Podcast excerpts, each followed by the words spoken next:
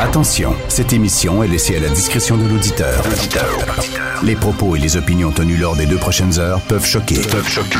Oreilles sensibles s'abstenir.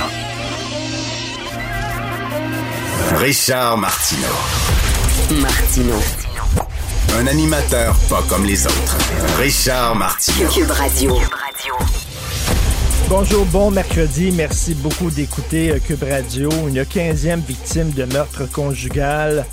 J'en parlerai un peu plus tard dans l'émission lors de mon segment LCN, mais bien sûr, on est tous dégoûtés de ça et totalement découragés. Cette femme-là, ça a l'air qu'elle était dans une dans une relation toxique qui durait depuis dix ans et ses parents lui disaient écoute on l'aime pas ce gars-là on le sent pas on sent qu'il est violent vraiment il faut que tu sortes de cette relation là mais on avait beau lui répéter elle, elle, ne voulait pas en sortir et euh, bref, euh, est, arrivé ce qui est arrivé. C'était son ex-conjoint. On n'a pas vraiment exactement les détails. Est-ce qu'ils demeuraient encore ensemble ou pas?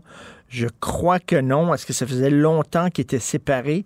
Parce qu'on dit que ça fait dix ans euh, que ça se passait, cette relation toxique-là. Mais bref, absolument dégueulasse. Je vais vous parler d'autre chose. Euh, vous savez, des fois, on a des gens en très haute estime. On, on admire certaines personnes, des gens qu'on ne connaît pas, qu'on voit à la télévision, tout ça, qu'on suit, qu'on aime beaucoup. Et euh, c'est ça, on les admire beaucoup, on les respecte. À un moment donné, quand tu commences à, à lire sur leur vie, tu te dis, tiens, non, ça, c'est pas la personne que je croyais c'est une autre personne. Il y a la personne à la télévision, la personne euh, dans sa vraie vie. Là, je vais vous parler d'Anthony Burden. Moi, je suis un fan fini d'Anthony Burden. On sait qu'il s'est enlevé la vie euh, il y a quoi, deux ans à peu près? C'est cet animateur de CNN, là, le, le, gars qui écrit Kitchen Confidential. Il animait des émissions de bouffe euh, depuis des années. Il se promenait un peu à travers le monde pour euh, faire découvrir d'autres pays aux gens, puis bon, leur, leur, culture, etc. Un gars extrêmement attachant. Euh, un, un, écrivain brillant. Kitchen Confidential est un des livres les plus drôles que j'ai lus dans ma vie. Et euh, ce gars-là s'est euh, suicidé. Il y a eu un documentaire sur lui qui s'appelle Roadrunner qui est euh, sorti il y a quelques temps, que je suis allé voir, moi, ici, euh, au, au l'ancien l'ancien forum là, sur Atwater. Il y a une salle de cinéma. J'avais vu le documentaire Roadrunner. Et on montrait un autre visage d'Anthony Burden, et c'était quelqu'un qui était un grand dépendant affectif. Euh, ce gars-là était héroïnomane pendant très longtemps. Il était dépendant de l'héros. Et euh, il avait arrêté de prendre de l'héros et il a vraiment remplacé une béquille par une autre. Et lui, quand il tombait dans une relation amoureuse, il devenait très, très dépendant. C'est bizarre. Habituellement, dans les clichés, c'est surtout les filles qu'on dit qu'elles sont des dépendantes affectives. Non, il y a des gars aussi qui sont comme ça. Et tu le voyais dans le documentaire, à la toute fin de sa vie, vers la fin de sa vie, il est tombé fou, éperdument amoureux de Asia Argento. Asia Argento, c'est une comédienne, c'est la fille du réalisateur de films d'horreur italien euh, Dario Argento. Il est tombé complètement fou d'amour avec elle et elle, elle a comme pris le contrôle de sa vie. Littéralement, elle sentait que ce gars-là euh, était dépendant, s'accrochait à elle et elle a pris le contrôle de sa vie, euh, le suivait en tournage et elle disait, regarde, tel caméraman, je l'aime pas. Et lui, alors qu'il était très près de ce caméraman-là, qui travaillait depuis des années avec le caméraman, qui lui faisait confiance, qui était son best buddy, parce qu'elle lui disait, tu devrais t'en débarrasser, pouf! Il virait le caméraman. Tu devrais te débarrasser du réalisateur. Pouf! Il virait le réalisateur. Vraiment, elle a pris le contrôle de sa vie.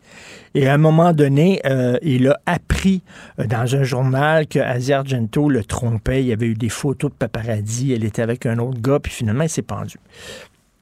Et là, il y a un livre qui sort sur sa vie, une biographie sur la vie d'Anthony Burden.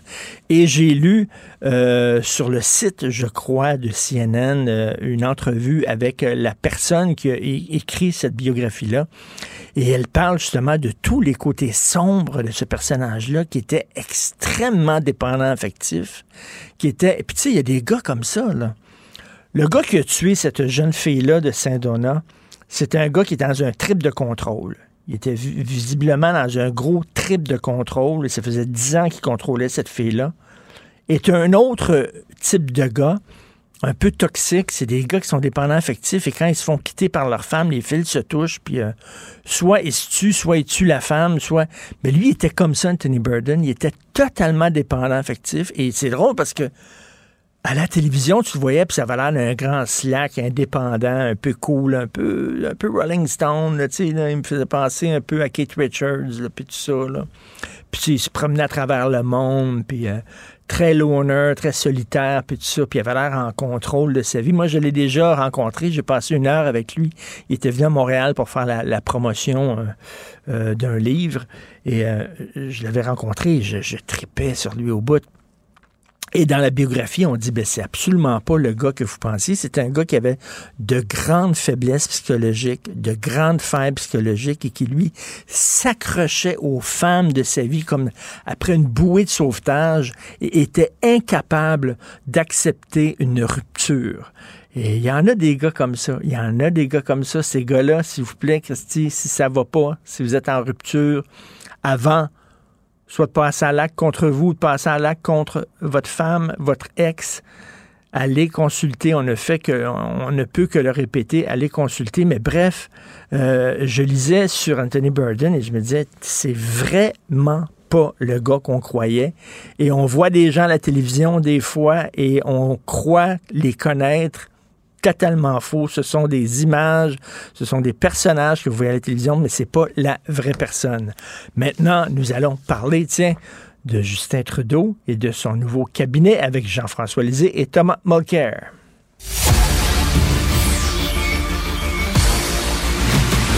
Jean-François Lisée. On va juste dire qu'on est d'accord. Thomas Mulcair. Je te donne 100 raison. La rencontre. C'est vraiment une gaffe majeure. Tu viens de changer de position. Ce qui est bon pour Pitou est bon pour Minou. La rencontre. Lisée.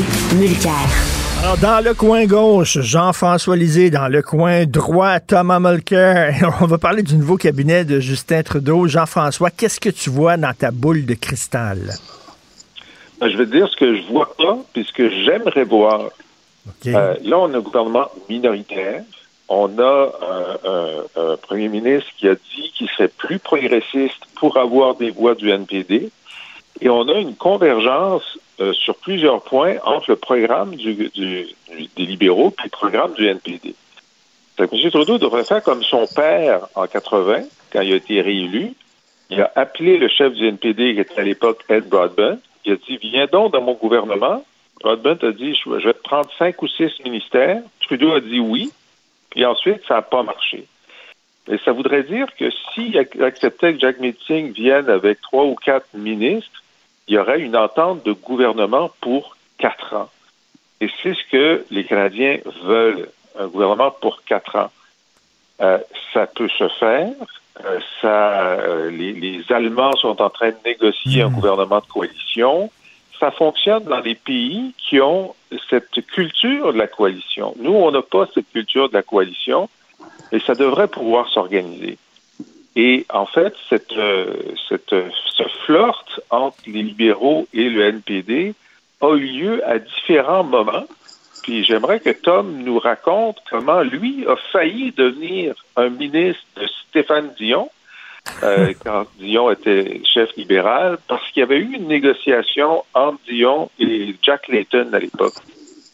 Oui, ben c'est tout à fait vrai euh, que Stéphane Dion et Jack Layton avaient négocié ça. Là où Jean-François se trompe, c'est que ça allait tellement pas entre Stéphane Dion et moi depuis le jour à l'Assemblée nationale quand j'étais ministre de l'Environnement que j'avais regardé le critique de l'opposition, euh, M. Tremblay, un jeune euh, brillant, et je le regarde, je dis parce qu'on parlait du fait que Stéphane Dion était complètement en train de foirer le dossier des changements climatiques, ben, je dis, et, il était insultant, je dis, j'essaie toujours de comprendre mes adversaires, mais et quand je vois le comportement à Ottawa, c'est très facile pour moi de comprendre comment on devient souverainiste. Oh boy! Euh, mettons que j'étais appelé sur le tapis assez rapidement dans le bureau de Charret pour discuter de ça, et parce qu'ils essayaient de tout faire pour essayer Paul Martin qui était à ce moment-là le, chef libéral. Pour ce qui est du deal de Jack Layton donc, et de Stéphane Dion, il y avait une clause euh, subordonnée qui m'a été révélée par quelqu'un de proche de Jack euh, que Dion avait insisté. Je, oui, je mettrai des membres du NPD dans mon conseil des ministres, mais je veux m'assurer que tu comprends que Mulcair ne serait jamais du nombre.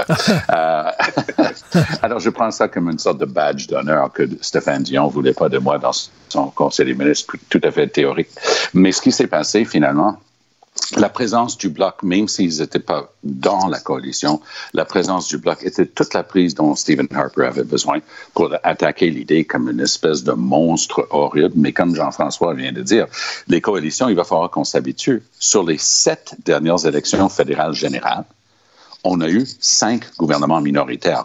Alors, il va falloir à moins qu'on veuille se ramasser comme Italie dans l'après-guerre où on changeait gouvernement à tous les neuf mois, il va falloir qu'on commence à s'adapter et s'habituer. Moi, j'oserais dire ceci, euh, que le plus gros défi, c'est pas tellement l'idée que Trudeau puisse offrir, c'est que le NPD pourrait jamais accepter. J'étais en pleine campagne au leadership au NPD en 2012. Je suis dans une bibliothèque à, Nanaimo, en Colombie-Britannique, où on avait loué la salle. Bon échange avec les membres. On essaie de les amener dans notre camp. Il y a une madame qui, tient des propos. Je la regarde. Je dis, j'espère que vous m'en voulez pas, mais j'essaie de comprendre.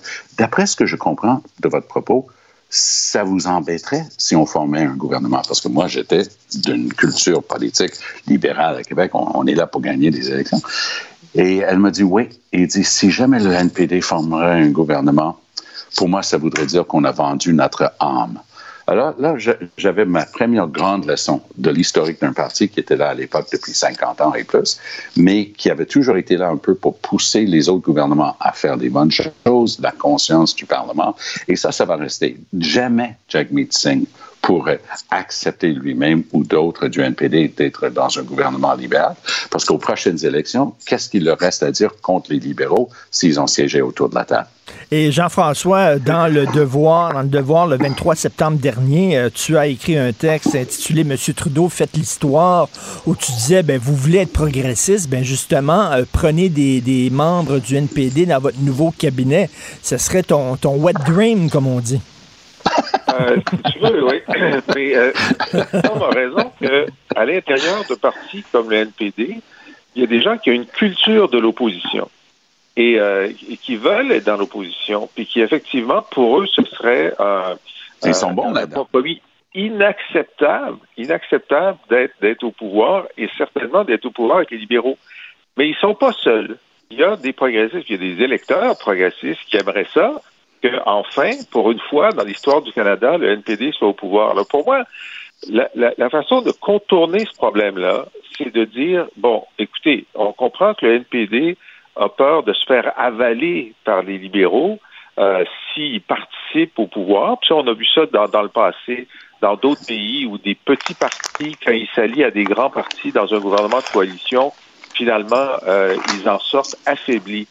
Ben, je dis, ben, la solution, ce serait peut-être de dire que c'est un gouvernement de quatre ans, puis dans trois ans, il y aura un, congrès de, fusion du NPD puis des, puis des libéraux, et Trudeau ne sera pas candidat à la direction de ce nouveau parti-là, donc ce sera Jack Meeting contre Christian Freeland pour savoir qui sera le nouveau premier ministre.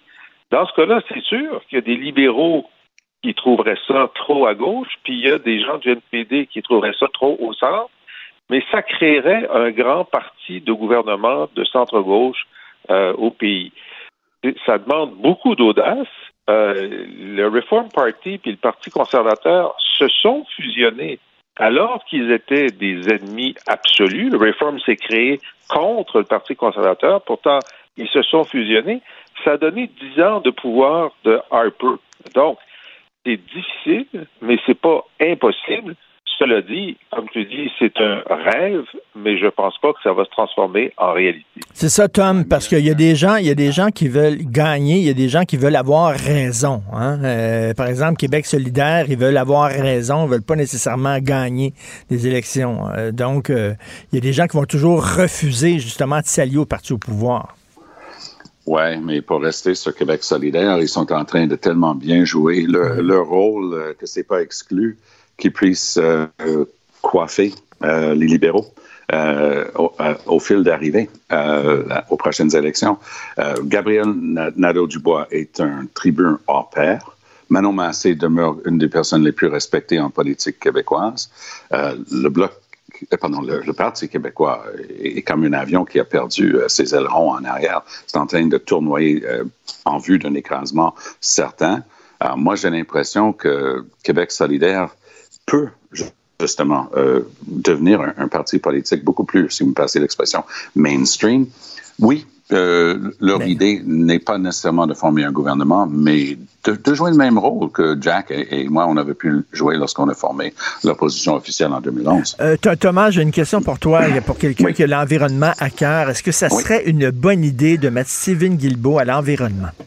c'est essentiel que Trudeau fasse ça. C'était le dossier qui lui a causé le plus de tort en essayant d'approcher son électorat de base à Toronto. Singh a scoré lourdement dans le filet de Trudeau là-dessus, disant on a le pire bilan du G7 depuis la signature de l'accord de Paris. On a échoué à tous nos échéanciers. Notre plan n'existe pas. Et Trudeau a présidé à une augmentation à chaque année depuis qu'il est là des gaz à effet de serre et il a acheté un pipeline. Et le pauvre gars qui est là, qui n'est pas un intelligent, Wilkinson, il, il a utilisé la, ligne de Trudeau pendant la campagne, et c'est une honte pour un ministre de l'Environnement. Il a dit, mais oui, mais il fallait qu'on achète l'oléoduc euh, Trans Mountain, parce qu'avec l'argent de ça, là, on va pouvoir avoir assez d'argent pour lutter contre les changements climatiques. C'était tellement niaiseux. Euh, que lui-même, euh, alors qu'il est tout sauf, a passé pour un imbécile en environnement crédibilité instantanée s'il met Stephen Guilbeault là. Il connaît tous les acteurs, il connaît le dossier de fond en comble. Il a souvent été consulté par Trudeau là-dessus depuis les quatre dernières années, mais il faut comprendre que Stephen Guilbeault était dans une situation impossible. Il était pour le, oil patch, pour le secteur pétrolier au Canada. Trudeau l'aurait mis là, ça aurait été une paratonnerre. Maintenant, Trudeau n'a rien à perdre. Alors, il peut, les deux dernières années, pardon, il est arrivé en 2019. Donc, il peut absolument être mis en responsable de l'environnement, du développement durable et des changements climatiques. Mais la question, Jean-François, est-ce que Stephen Guilbeault, selon toi, a encore de la crédibilité auprès des militants verts? Ben, c'est celui qui en a le plus à l'intérieur de la députation libérale. Hein. C'est sûr qu'il s'est, euh, il s'est démonétisé, il a perdu une partie de sa valeur parce qu'il a participé à un gouvernement qui venait d'acheter euh, pipeline. Mais euh, Tom a raison. S'il met Guilbeault là, c'est un signal qu'il veut, il, est sérieux pour le virage vert qu'il a promis Trudeau pendant sa campagne électorale.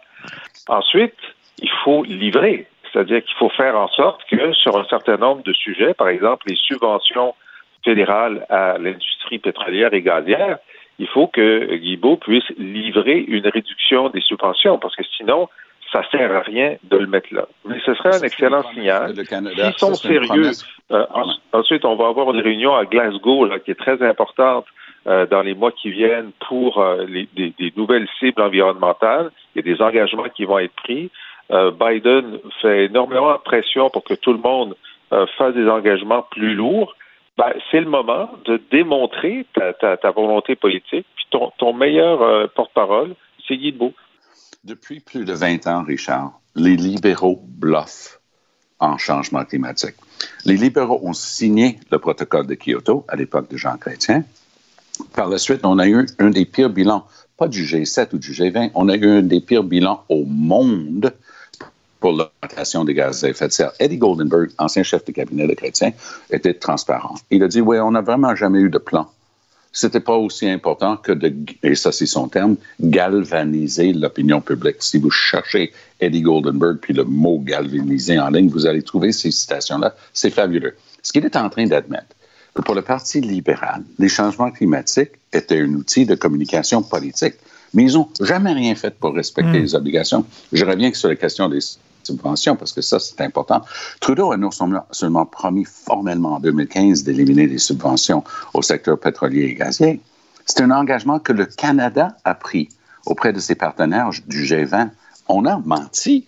On continue de subventionner. Depuis que Trudeau est là, c'est des milliards et des milliards qui ont été donnés en subvention au secteur pétrolier et gazier, tandis qu'on continue d'utiliser l'air, le sol et l'eau comme une espèce de dépôt illimité et gratuit. Et euh, si on se trans... milliards, Richard, 6 à 10 milliards par année de subventions ou de crédits d'impôt, alors que nous, les, idiots, on fait de l'hydroélectricité sans une scène de subvention fédérale. dire, si, on répartissait correctement euh, les subventions fédérales à l'énergie, on pourrait euh, baisser nos, nos, factures d'électricité à tous les Québécois. On se fait avoir année après année. D'ailleurs, Chrétien avait dit si j'avais donné autant de subventions au Québec que j'en ai donné à l'Alberta pour euh, essayer d'avoir des votes en subvention à l'énergie, j'aurais tous les comtés au Québec. C'est énorme. mais parlant d'avoir tous les comtés, on a vu pas mal de rouge sur le Terre-Neuve, Labrador, puis c'est pas vrai que Trudeau subventionne pas l'hydroélectricité. C'est juste qu'il le subventionne pas au Québec. Il le subventionne à Terre-Neuve-Labrador pour concurrencer le Québec. Parce que Muskrat Falls, c'était supposé des, des garanties de prêt. C'était correct. Bon, ah, c'est de l'énergie propre et renouvelable qui va déplacer le charbon qu'on brûlait en Nouvelle-Écosse et à Terre-Neuve parce qu'il se posait d'avoir un fil sous l'océan. Let's go.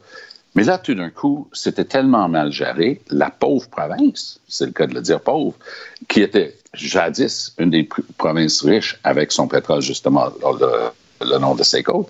Là, tout d'un coup, il, il lorgnait la faillite et Trudeau a offert de payer pour le catastrophe qui est Muskrat Falls.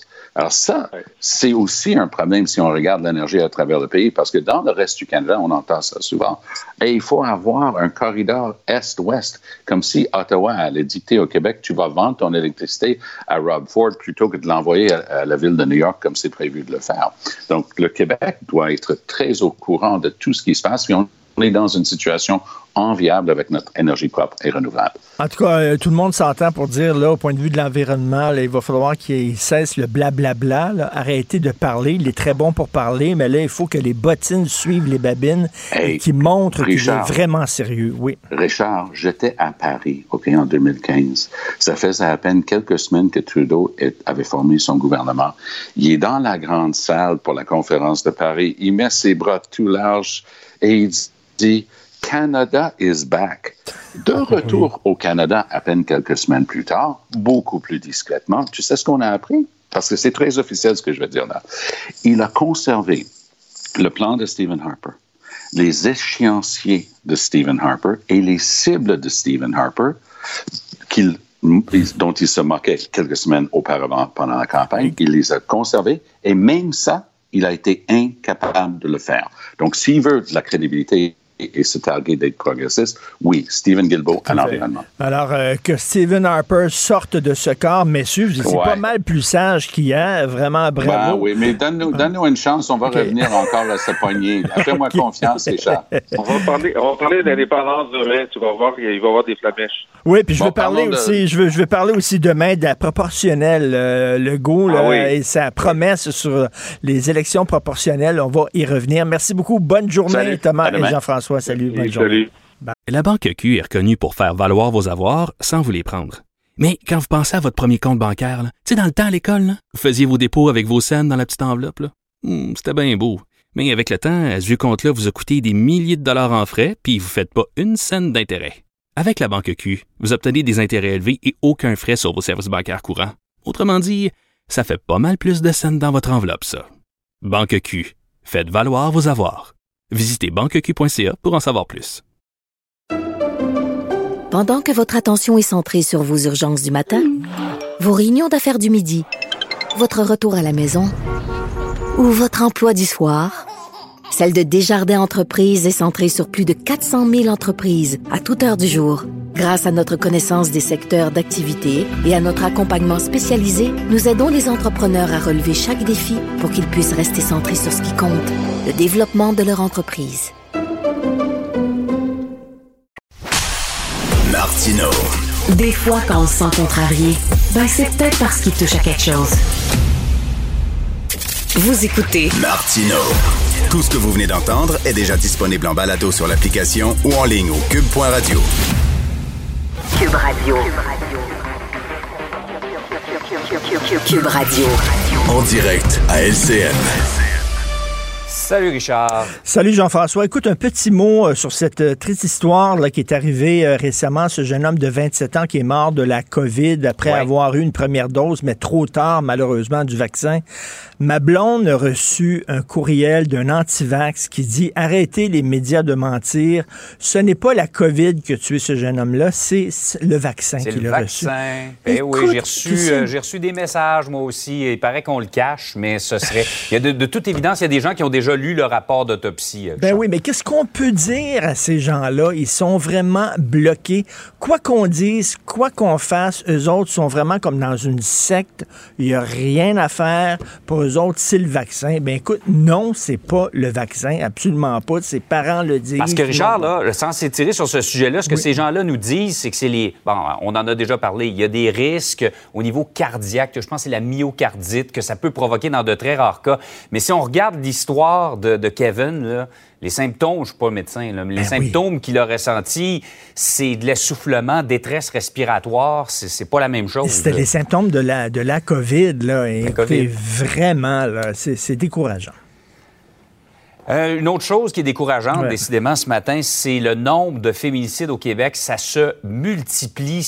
On en est à 15 maintenant avec ce qui vient de, se passer à Saint-Donat. Écoute, les, les, bras nous en tombent. C'est vraiment, on est, on est dégoûté, découragé. Que, dire de plus sinon de répéter les mêmes choses, c'est-à-dire euh, davantage de ressources sur le terrain pour les femmes victimes de violences? Heureusement, euh, le message est passé. Le gouvernement a bougé là-dessus.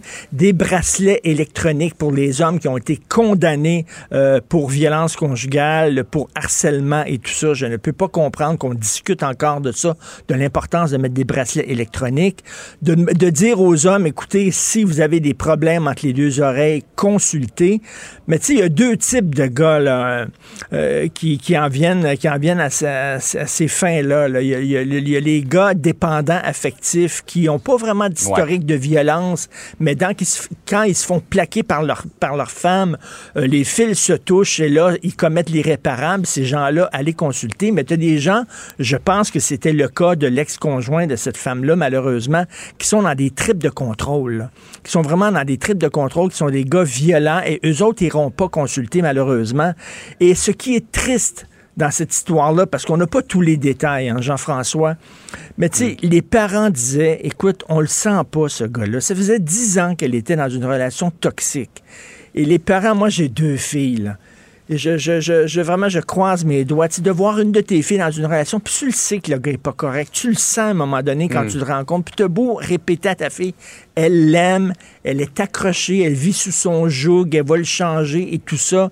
Et c'est comme si cette fille-là était presque dans une secte, devient totalement dépendante. Et c'est très difficile de leur faire voir la réalité. Donc, pour ces femmes-là, écoutez, n'acceptez pas, et, même pas crier. Là. Un gars qui crie après vous, puis tout ça, là, il va en venir à un moment mm. donné au coup. Ben n'acceptez pas des gestes de violence, euh, des actes comme ça. Les mots dénigrants, les attitudes de contrôle, c'est généralement précurseur ben, de quelque chose de tout plus grave. à fait. Le, gars qui veut, là, qui veut pas que tu sortes le soir, qui il pose toujours des questions, où c'est que tu étais, avec qui tu étais, qui veut contrôler les moindres allées et venues, qui crie après toi, ça, ça regarde mal. Ça regarde mal. Ça va s'en aller sur des coups. Donc, écoute, SOS violence conjugale 1 800 363 9010.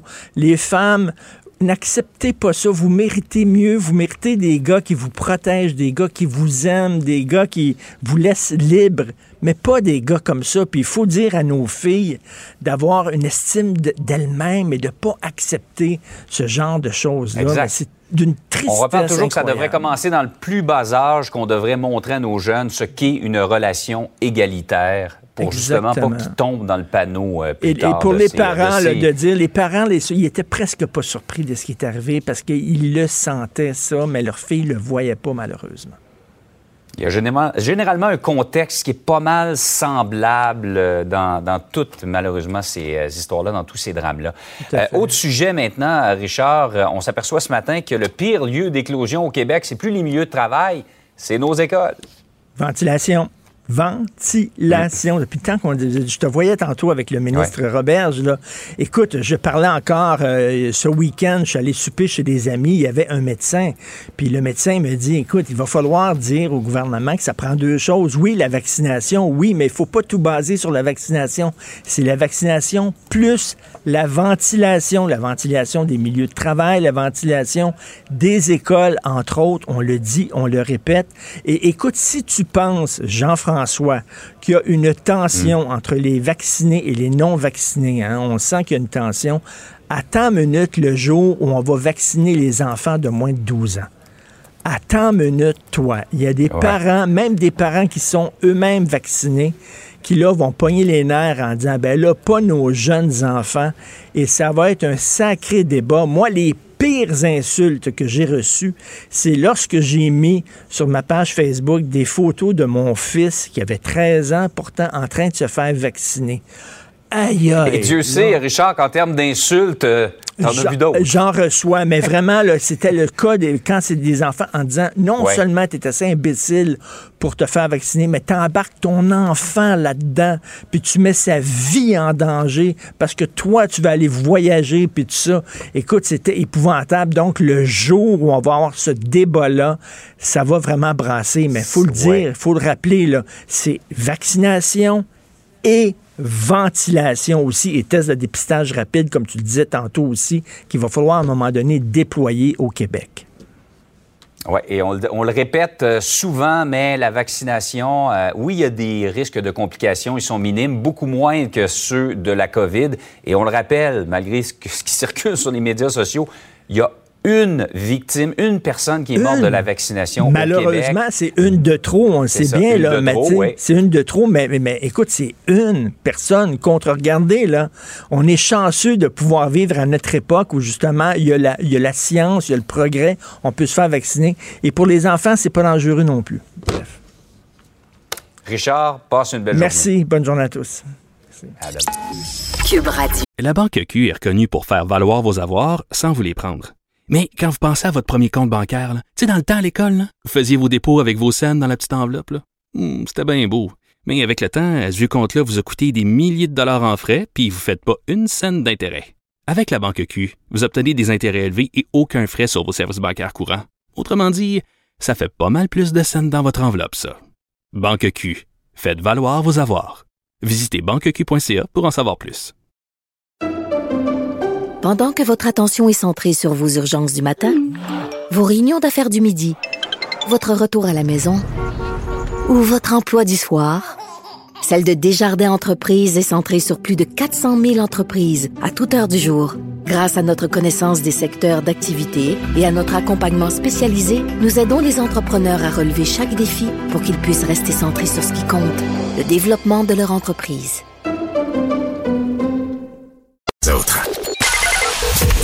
Joignez-vous à la discussion.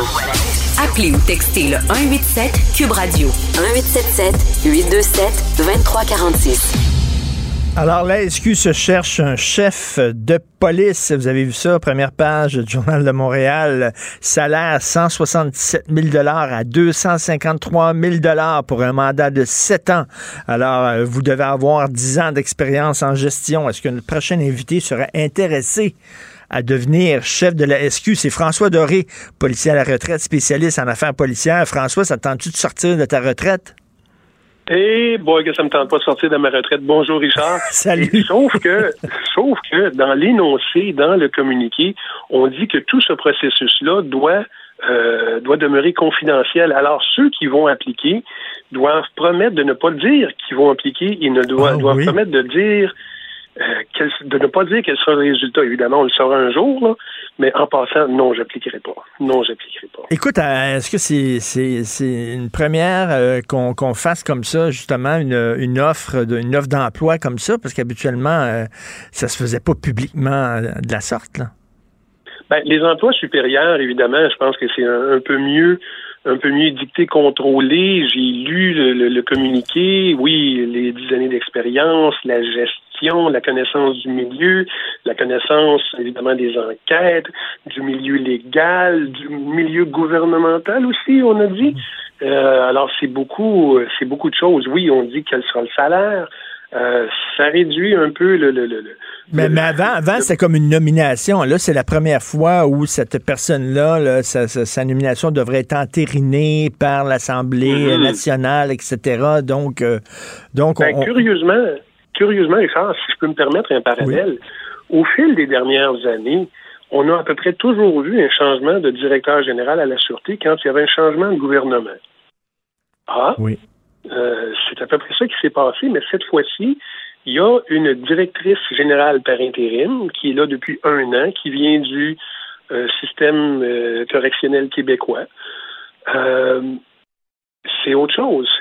Quelle est la volonté de la ministre de la Sécurité publique? Et oui, là, le processus, c'est qu'il y a un comité qui va être formé, qui va recevoir les candidatures, rencontrer les gens et euh, dire au, premier ministre, voici le candidat qu'on a choisi, il faut que le candidat soit adopté aux deux tiers de l'Assemblée nationale.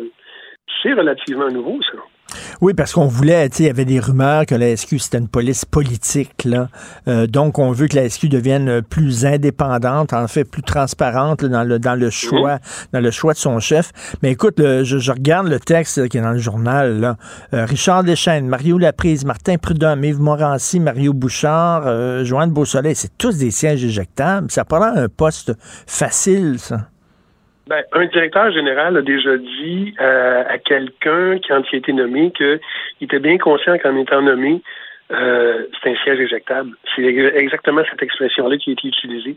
Alors, celui ou celle qui va être nommé prochainement, on s'entend que son mandat de sept ans, peut-être, mais il n'y a, rien, y a rien de moins sûr euh, avec les changements qu'on vit avec ce qui se passe.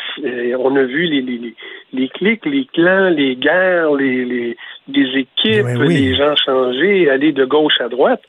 Alors, euh, qu'est-ce qui va se passer? Le processus doit être sérieux parce que la Sûreté a besoin de quelqu'un qui va les, les diriger, un leader c'est ça que ça prend. Un leader, peu importe la température, peu importe le, parti politique, ça prend un leader, quelqu'un qui peut regrouper les gens pour aller dans une direction. C'est ça, rassembler les gens parce qu'on le voit, là, écoute, on dirait que dans tous les corps policiers, même au municipal, euh, il y, a des chicanes internes, il y a des clics, il y a des gangs, puis à un moment donné, il faut dire, hey, hey, on est tous, il faut tous se ramener dans la même direction. Là. Exactement. Peu importe que la police, le mot police soit écrit en bleu, en vert ou en rouge, faut parler de la GRC, il hmm. faut s'entendre que c'est écrit police et qu'on vise un même but, et c'est-à-dire combattre le crime, préserver l'ordre de la paix, de faire ça ensemble. Les guerres de clans, on les a vues, les clics, on les a vues. Et malheureusement, ça existe. Et tantôt, Richard, tu faisais le parallèle entre la police et le politique. Et que dans les dernières années, on a peut-être vu un peu trop de politique dans la police. Et c'est le temps d'écarter ça, je pense. C'est ça, de mettre un mur entre les deux, là, parce que des fois, on se disait, coudon, euh, la SQ, es-tu là pour, euh, pour euh, obéir aux ordres d'en haut, qui viennent d'en haut? Ben exactement. C'est sûr que la personne responsable de la, la, Sûreté du Québec, c'est la ministre, la ministre de la Sécurité publique, mais c'est pas un lien qui va faire en sorte que la ministre va ordonner quelque chose qui va se produire. Parce que ça dit dans le communiqué que la directrice ou le directeur de la, SQ doit conseiller la ministre, qui doit évidemment le représenter la sécurité publique, la ministre au Québec. Mais la police ne doit pas recevoir d'ordre des politiciens pour aller à tel endroit faire telle chose. Non, c'est pas ça. C'est ça, ça, a l'air d'être une job difficile en maudit, cette job-là, parce que on dirait que tu es pogné en deux feux. Il y a les politiciens ben en haut qui veulent des mm-hmm. résultats, etc., puis qui ont leur vision des choses, et tu tes troupes en bas qui chicanent entre eux autres, puis euh, c'est pas évident, ce genre de job-là. J'imagine que ça ça va pas se précipiter, euh, littéralement, pour envoyer leur CV. Non, je pense pas qu'il y ait de précipitation. Et euh, il y a quelque chose qui m'a été dit, euh, évidemment, dans la dernière année, c'est que la personne qui va être nommée pourrait se faire dire Sais-tu, c'est le temps que tu appliques?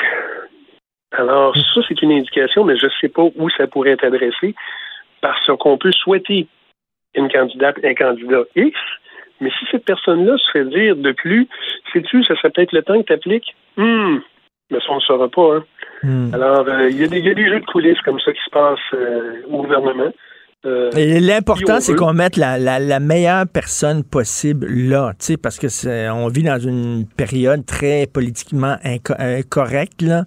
Euh, on soigne son image, on est pour la diversité, tout ça. Mm-hmm. Euh, il faut, il faut choisir la bonne personne. Si c'est un homme blanc, ben, ce sera un homme blanc et, qui est la meilleure personne. Si le meilleur candidat, c'est un homme noir, une femme noire, une femme blanche, ben, on verra. Mais la bonne personne là, là qu'on fasse pas de, de l'esthétique avec ça. Absolument. La bonne personne au bon endroit pour prendre les bonnes décisions. Moi, je suis d'accord avec ça. Et il y en a des candidats potentiels. Est-ce qu'il y en a des actifs? Peut-être. Est-ce qu'il y en a des retraités? Peut-être. Euh, on dit qu'il vivra verra, mais il y en a des candidats. Est-ce que ce sera la directrice générale par intérim actuellement qui, qui, qui? Je ne le sais pas. Mais peut-elle appliquer? Bien sûr même si elle n'a pas dix ans d'expérience au niveau de la police, elle était au service correctionnel québécois auparavant, elle connaît le milieu, elle est à la sûreté. Euh, Écoute, est-ce que, euh,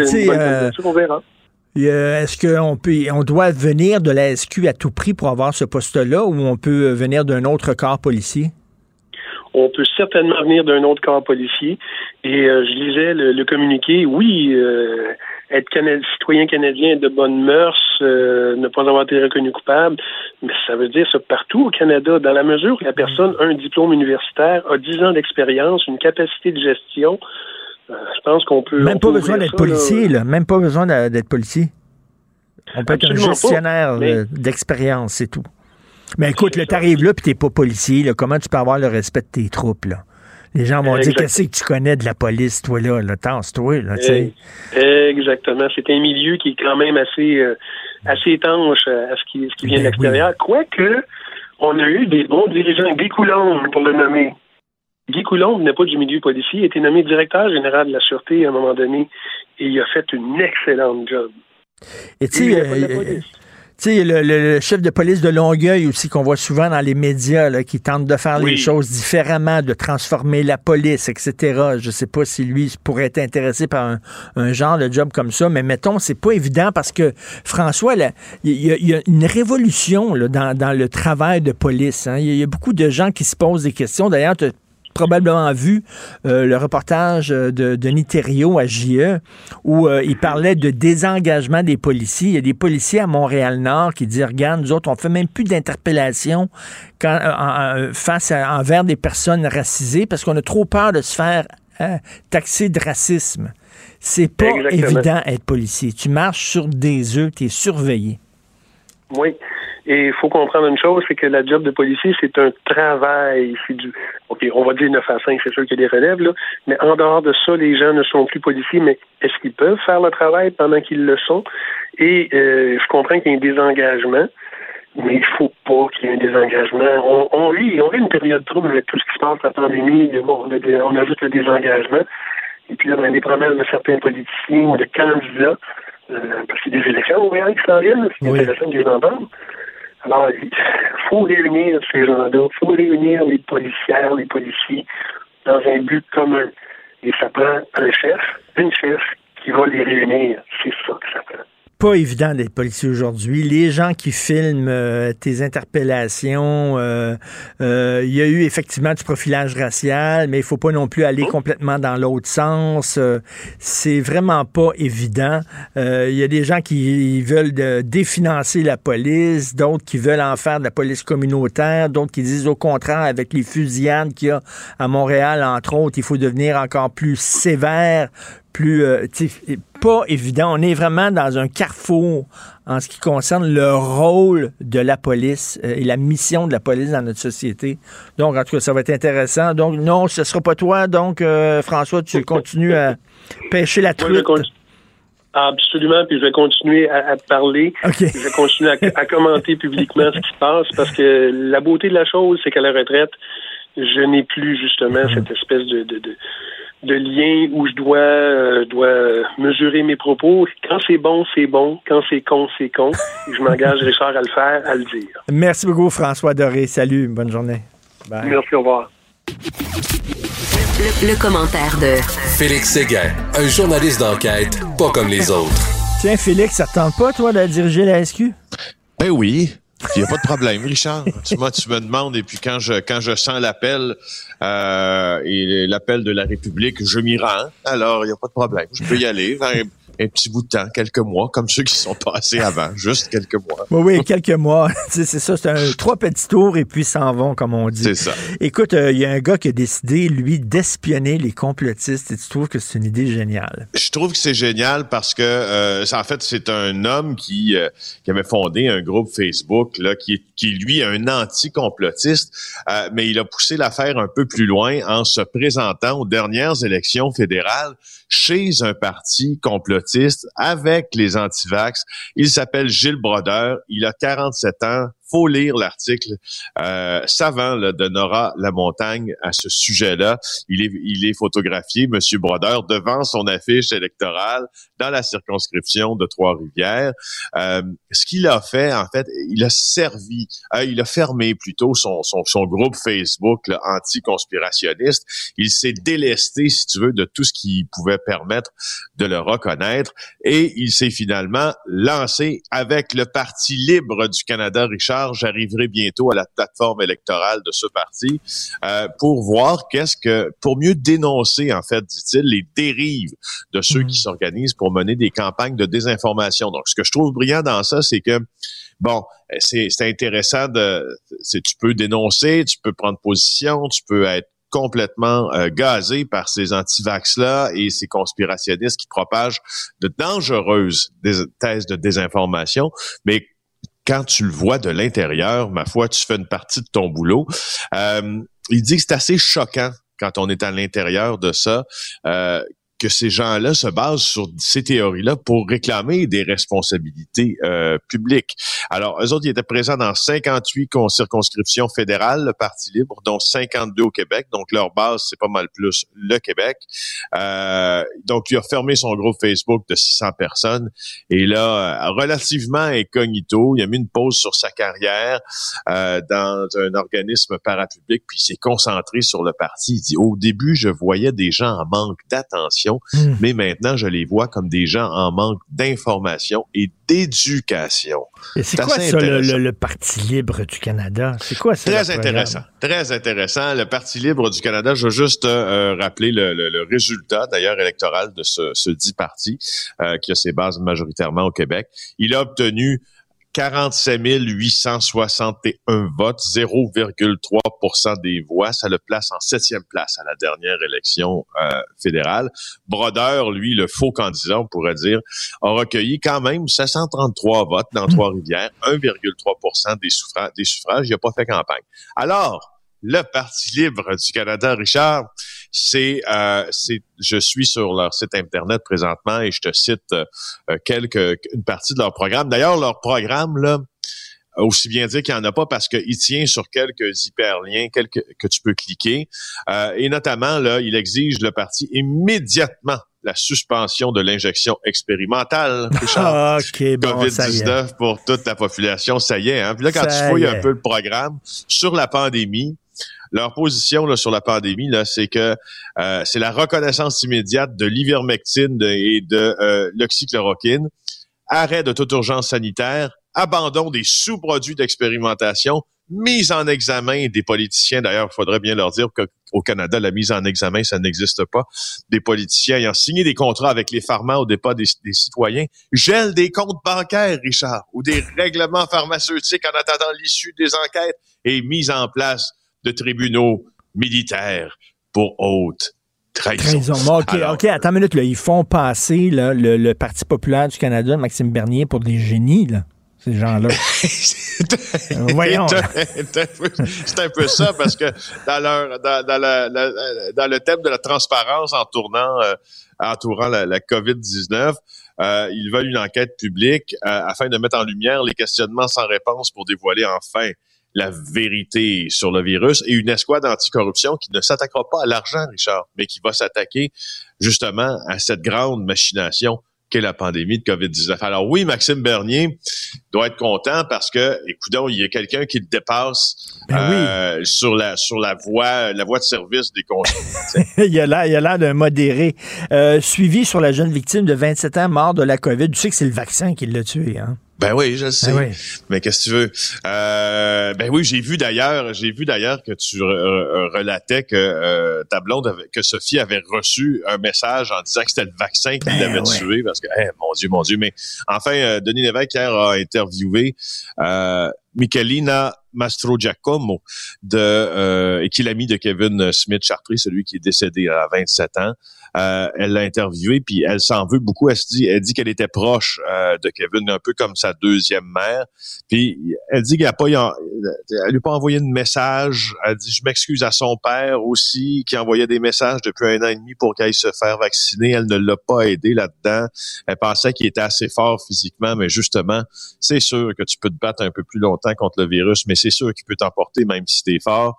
Euh, alors, je voulais, je voulais souligner qu'au fond, euh, le drame que ça, que ça induit dans la vie de plusieurs personnes quand on est sur notre lit de mort avec la COVID, il est pas, à, il est pas négliger quand on regarde le témoignage de cet ami. Écoute, je vais faire un lien euh, et tu vas me comprendre euh, entre bon le, le, le 15e féminicide et puis euh, des gens là, hyper anti-vax. Tu sais, t'as beau euh, quelqu'un qui croit que c'est le vaccin qui tue, euh, t'as beau leur ar- arriver avec des preuves, euh, des faits tangibles, ils ne te croient pas. Même chose quand ta fille est avec un gars qui c'est une relation toxique, tu as beau comme parent lui dire sors de là, on le sent pas ce gars-là, il est violent, c'est pas un bon gars pour toi. Elle voit pas ça. Elle est obnubilée, elle est sous le joug de ce gars-là. Et ça doit Ouais. être une tristesse quand tu es un parent puis de voir ta fille comme ça.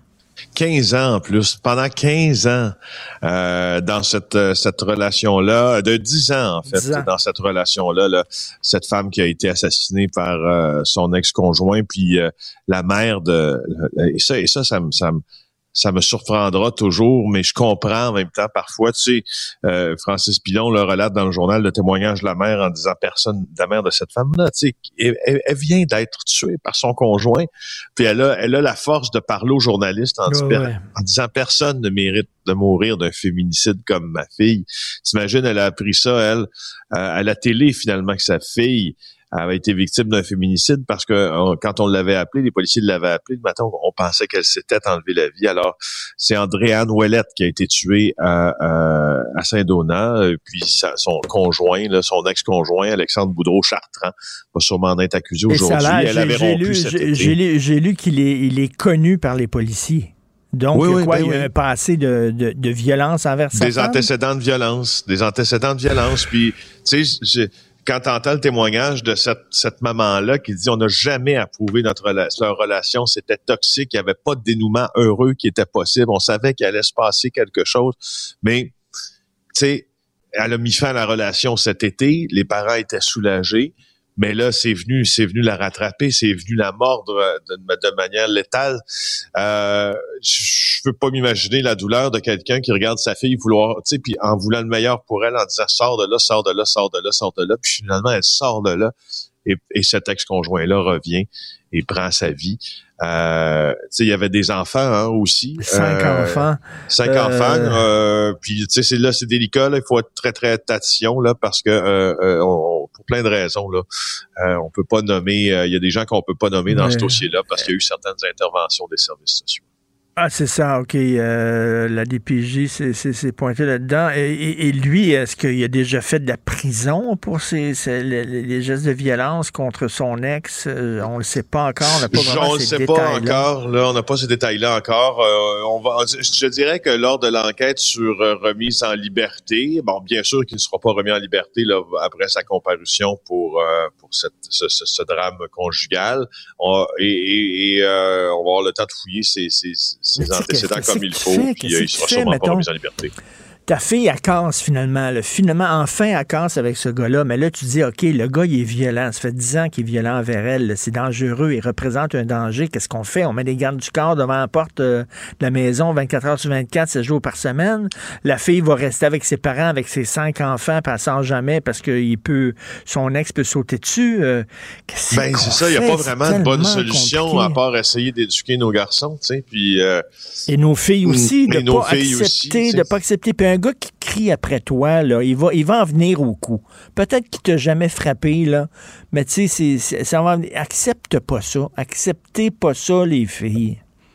Non, franchement, là, je, on le redit, puis euh, on, redonne aussi euh, tous les numéros que ça prend là, pour euh, aller chercher de l'aide. Il y a SOS violence conjugale 1-800-363-9010. C'est très important. Et euh, comme on dit, ne hein, dites pas à votre chambre que vous songez à le quitter parce que souvent, c'est l'élément déclencheur. Il y a une façon de quitter votre conjoint violent et ces experts-là vont vous le dire. Merci beaucoup. Ils vous aideront. Au revoir. Tout à fait. Salut et à demain. Bye. La Banque Q est reconnue pour faire valoir vos avoirs sans vous les prendre. Mais quand vous pensez à votre premier compte bancaire, tu sais, dans le temps à l'école, vous faisiez vos dépôts avec vos scènes dans la petite enveloppe. Hmm, c'était bien beau. Mais avec le temps, ce vieux compte-là vous a coûté des milliers de dollars en frais, puis vous ne faites pas une scène d'intérêt. Avec la banque Q, vous obtenez des intérêts élevés et aucun frais sur vos services bancaires courants. Autrement dit, ça fait pas mal plus de scènes dans votre enveloppe, ça. Banque Q, faites valoir vos avoirs. Visitez banqueq.ca pour en savoir plus. Pendant que votre attention est centrée sur cette voix qui vous parle ici, ou encore là, tout près ici, très loin là-bas, ou même très, très loin, Celle de Desjardins Entreprises est centrée sur plus de 400 000 entreprises partout autour de vous. Depuis plus de 120 ans, nos équipes dédiées accompagnent les entrepreneurs d'ici à chaque étape pour qu'ils puissent rester centrés sur ce qui compte, la croissance de leur entreprise. Richard Martineau. Les commentaires haineux prennent certains animateurs. Martineau s'en régale.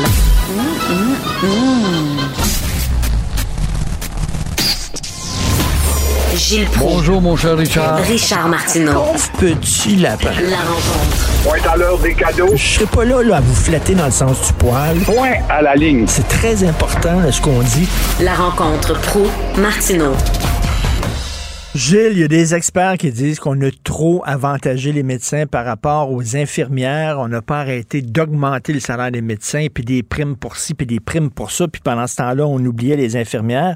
Puis là, on dit qu'il faudrait prendre l'argent dans la poche des médecins pour les donner aux infirmières. Mais là, quel médecin va accepter une diminution de salaire, Gilles? C'est là qu'on va voir la corporation se faire aller et le collège, évidemment. Mais c'est sûrement quand même une bonne idée celle de réduire le salaire de joueurs de. Ne l'oublions pas, là. Les médecins font des salaires de joueurs de. Un joueur de ça fait de l'argent 10 ans. Eux autres, ça peut être 25, 30 ans.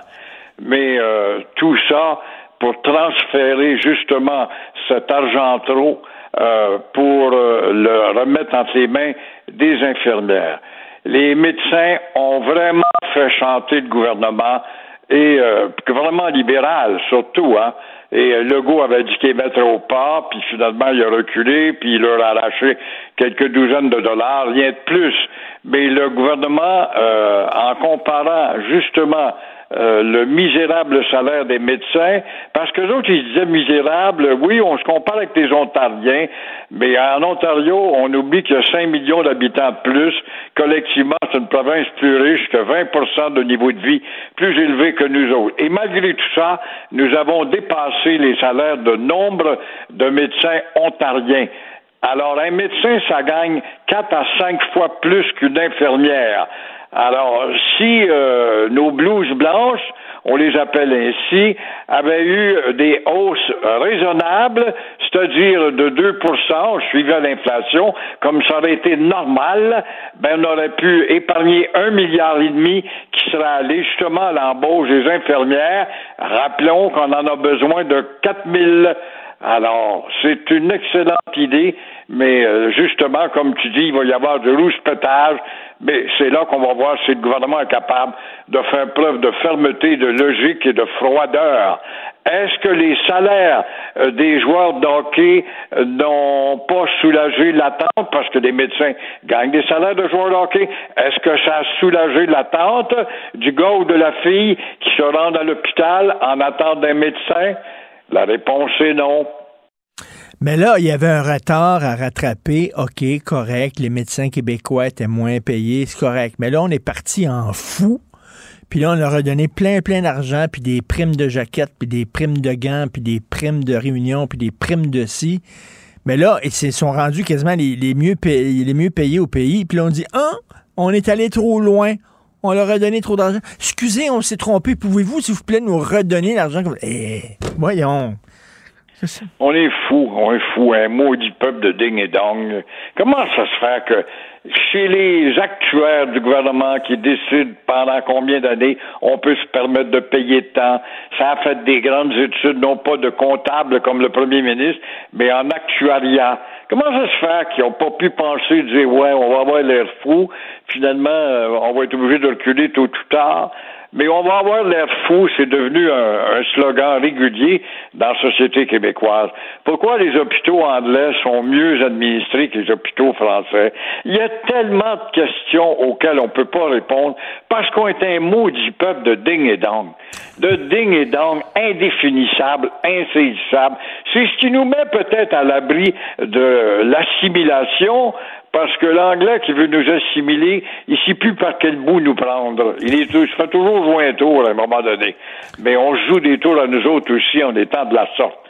Si peu disciplinés, si peu, en tout cas, rigoureux. Ah, mais on fait graduer des médecins. Ils sont rigoureux, ceux qui sortent de l'Université de Montréal. Il y a des affaires tellement contradictoires dans notre société de petit peuple de peuplade qui veut pas devenir une nation, mais veut rester une, peuple, tribu, une tribu. Mais, mais souvent, on passe d'un- extrême à l'autre. C'est souvent ça au Québec. Là. On disait, oh, vous n'êtes pas assez payé. Là, on est parti à courir, puis on a sorti les chics, puis les primes, puis tout ça, sans regarder, là, sans en disant, OK, il y a une augmentation de salaire, on va voir là, calmement, froidement, de combien Ah oui. on va les augmenter, mais il faut pas qu'ils soient trop augmentés non plus. Puis là, ça, ça 200 pour- 2% par année, c'est ça le taux d'inflation. Pourquoi est-ce qu'on s'en est pas Ben, on est ça? on est parti Mais, en euh. Richard, des exemples, t'en parles à tous les jours. Les mairesses, les maires, là, 250 000 piastres par année, puis 200, puis 198 000. Les maires à la tête d'une tribu de 3-4 000 personnes ou 20 000. C'est pas de bon sens, ça n'a pas de bon sens. Si on était riche, c'est correct, mais vous le savez, là, on s'en parlait l'autre jour à Montréal. Là, euh, chaque fois qu'on arrête le taux au stop ou à l'intersection, il y a quelqu'un qui cogne sa vitre pour avoir de l'argent. On est une province pauvre, mais on, on se comporte comme si l'argent, on chiait des lingots d'or. Tu as raison. Et le bel exemple, c'est la pandémie des chèques de Trudeau. Il y en a-tu fait des chèques? C'est comme ça qu'il a gagné ses élections. Moi, j'ai entendu des petits commerçants, ben moi, je vote pour lui pareil parce qu'il paye une partie de mon loyer. Alors, voilà que notre colossale dette nous a affaiblis à un point tel qu'Ottawa va être obligé d'augmenter la TPS. Oui, la TPS qui avait été baissée par Stephen Harper, le terrible premier ministre de droite, de 7 à 5% il y a quelques années. On va être obligé de remonter à 7% Alors voilà une des façons d'aller chercher un manque à gagner puisque les 43 milliards de la TPS à 5% ne suffisent plus. Et faut-il le dire, le Canada, comme tu dis, on est riche, on, se pense bon. On s'imagine dans un Eldorado. Le Canada a été l'un des plus dépensiers au monde au sein du G7 durant la pandémie. Il va, il va falloir que les gens se rendent compte que lorsque le gouvernement dépense, c'est notre argent. Puis on va finir toujours par payer. Il nous donne des cadeaux avec notre carte de crédit. Il vient prendre notre carte de crédit dans nos poches, puis il nous achète des cadeaux, puis il dit regardez comment je suis généreux. On finit tout le temps par payer. Puis là, bien sûr, ben, il va augmenter la TPS. C'est sûr et certain. Oui, mais dans les émotions, t'es pas capable de raisonner un peuple de même. Il en a besoin, là. Il est ta famille, panique, il perd la tête. Ça n'a aucune discipline, c'est pas capable de voir plus loin que son bout du nez. Alors, le gouvernement profite des émotions parce que ça va nous ramener au pouvoir. C'est un peu ce que fait Trudeau, là. Oui, mais, mais il- il- je parlais l'autre jour à mon fils qui a 13 ans, puis il dit Papa, les soins de santé, c'est gratuit au Québec. Je dis Non, c'est pas, c'est pas gratuit, on paye. On paye, tu payes pas quand tu vas voir le médecin, mais tu payes à la fin de l'année quand tu payes tes impôts. Puis t'es- quand tu, payes tes taxes, puis la TPS, puis la TVQ, puis tout ça. Il n'y a rien de gratuit.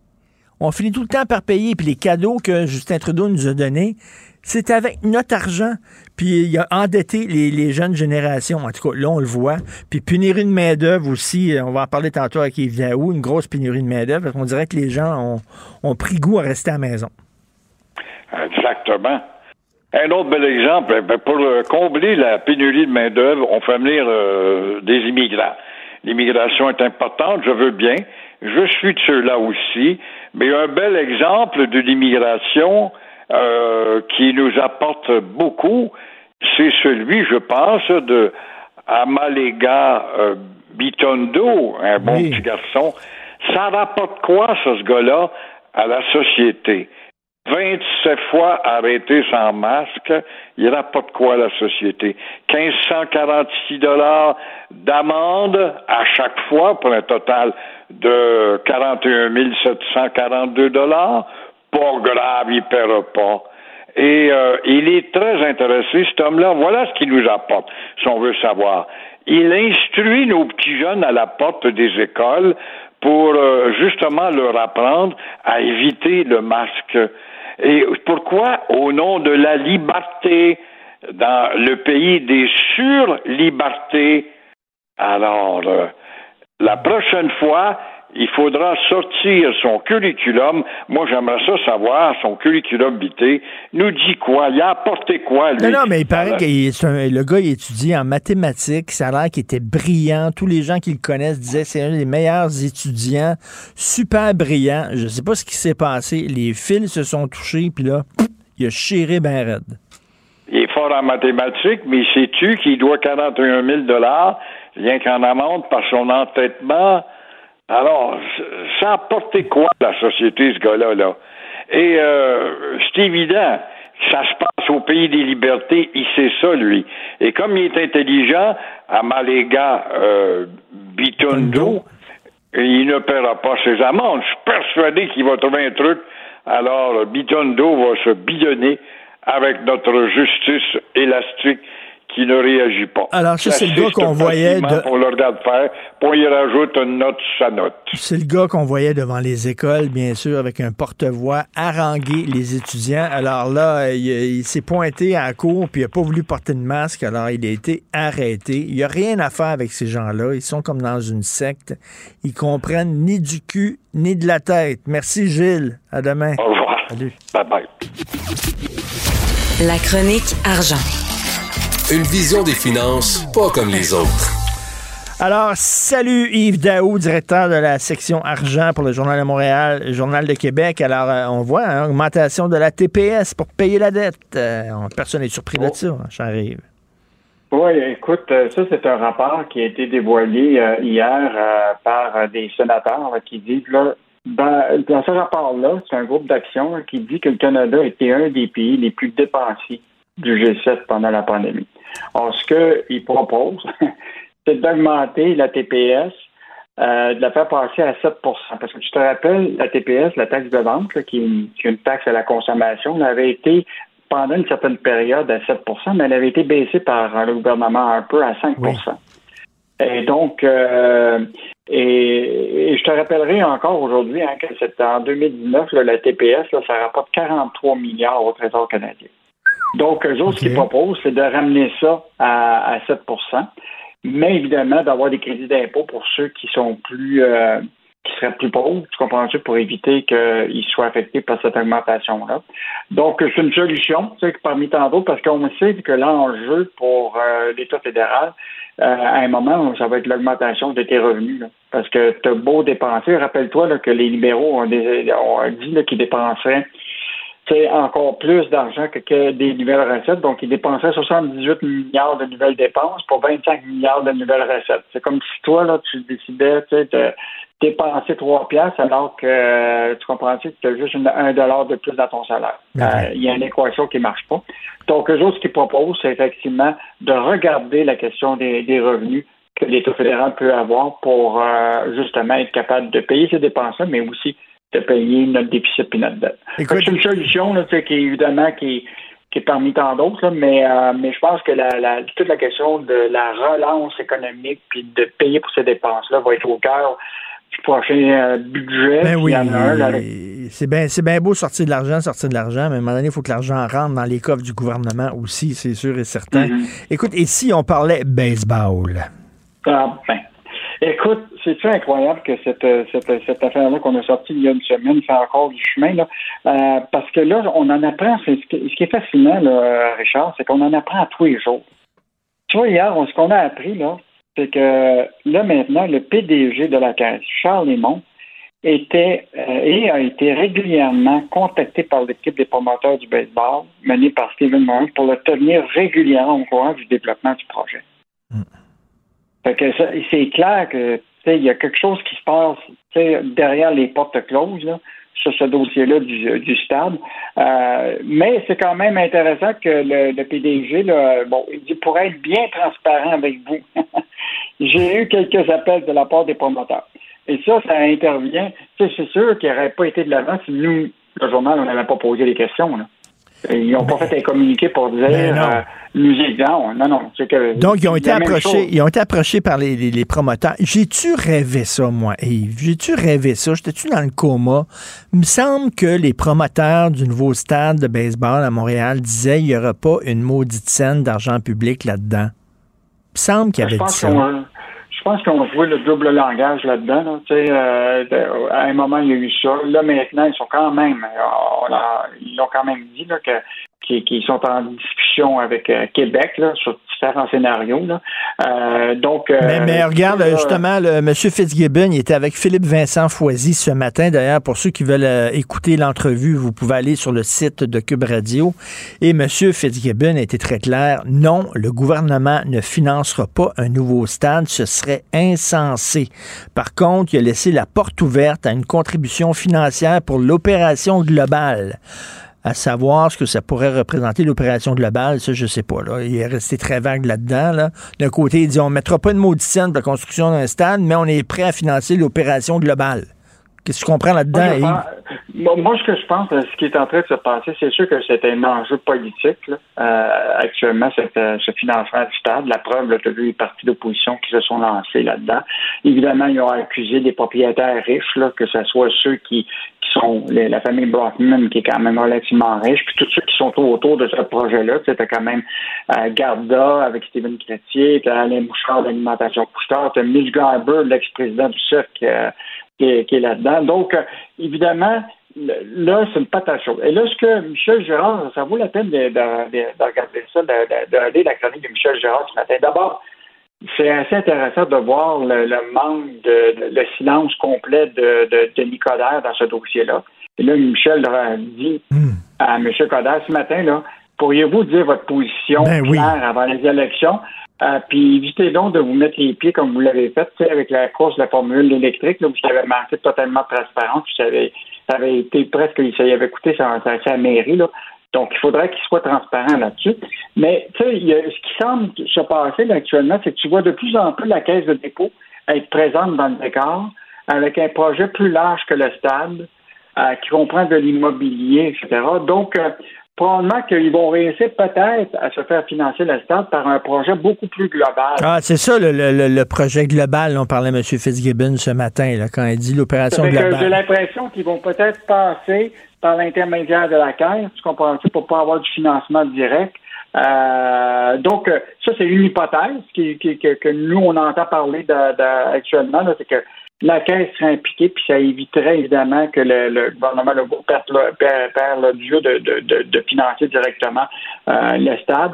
Euh, donc, euh, c'est un enjeu qui, à mon avis, dans lequel Coder devrait être plus transparent au niveau de l'élection. Puis là, ben, on voit très, très bien que les choses s'activent, puis que la Caisse de dépôt est de plus en plus impliquée dans les discussions. Euh, donc, ça va être à suivre là, euh, avant la- la- la- les élections de Montréal, puis après les élections avec une annonce probablement euh, à l'automne. Ce qu'on appelle le, le bassin pile, là, c'est- c'est- est-ce que c'est l'endroit où était l'ancien planétarium de Montréal, c'est ça? Non, c'est un peu plus loin.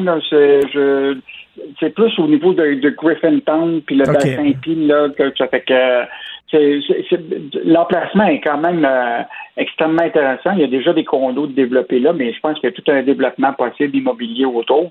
Euh, puis c'est ça qu'on va voir. tout le monde attend les plans, attend de voir les croquis, attend de voir les, annonces. Je sais pas si tu te promènes à Montréal en auto, Yves, beaucoup. C'est squeezé, Montréal. Là. Ça n'a pas de bon sens. Dans, quand, c'est une, une tour, vous avez une tour, puis là, tu as le chum, puis là, tu as une autre tour. Puis c'est tabarnouche. Là. On dirait que la ville est comme... Euh, on essaie de l'agrandir par l'intérieur. Là. Si tu ajoutes un stade à ça, là, écoute, ça respirera pas, cette ville-là. Vraiment. on va laisser les architectes de oui. décider du urbain. Moi, je suis moins fort là-dedans que dans l'économie. OK. Euh, écoute, ben, justement, parlant d'économie, euh, la pénurie de main-d'œuvre, c'est vraiment, ça ne s'améliore pas. Bon, là, hier, il y a un rapport de la Banque de développement du Canada qui est, qui est, sorti. Ils ont fait un sondage auprès de 1251 propriétaires d'entreprises. Et c'est au Québec actuellement que c'est le plus critique. Écoute, plus de 60% des entreprises au Québec ont de la difficulté à trouver de la main-d'œuvre au Québec. C'est le plus haut taux, euh, même par rapport à l'Ontario et, et, l'Atlantique. Au Québec, le nombre de postes vacants a explosé de 40 en deux ans. Euh, puis là, on est rendu à presque 200 000 postes à pourvoir, euh, selon l'Institut économique. Puis hier, les manufacturiers exportateurs, ils ont dit qu'ils chiffrent à 18, 18 milliards les contrats perdus qu'on rendu actuellement au fait qu'on manque de pénurie. Donc, euh, c'est un, un, enjeu qui est, critique. Euh, là, ce, qui est, ce, qui est, important de savoir, c'est la proportion des postes vacants pour voir actuellement, c'est quoi le niveau de ce qu'on appelle de qualification nécessaire, spécialisée, puis ce qui n'y a pas de qualification. Euh, donc, euh, hier, le, ministre de l'Économie, euh, Pierre Fitzgibbon, disait que sur les postes vacants actuellement, 87% ne réclamaient pas de qualification spécialisée. Fait que, ça veut-tu dire que c'est des postes uniquement pour, tu sais, de, de, bras? Euh, donc ça, on est en train de vérifier ça. Euh, c'est quand même une information, une nouvelle qui est, sortie de la bouche du ministre Pierre Fitzgibbon. On va vérifier ça au cours des prochains jours. Mais il y a demain pour moi qu'on le sait que c'est un enjeu euh, pour les entreprises au Québec parce que quand tu n'as pas de main-d'œuvre, ben, tu peux bien recruter avec l'immigration, mais ça prend quand même du temps. Tu peux former, puis ça peut prendre du temps.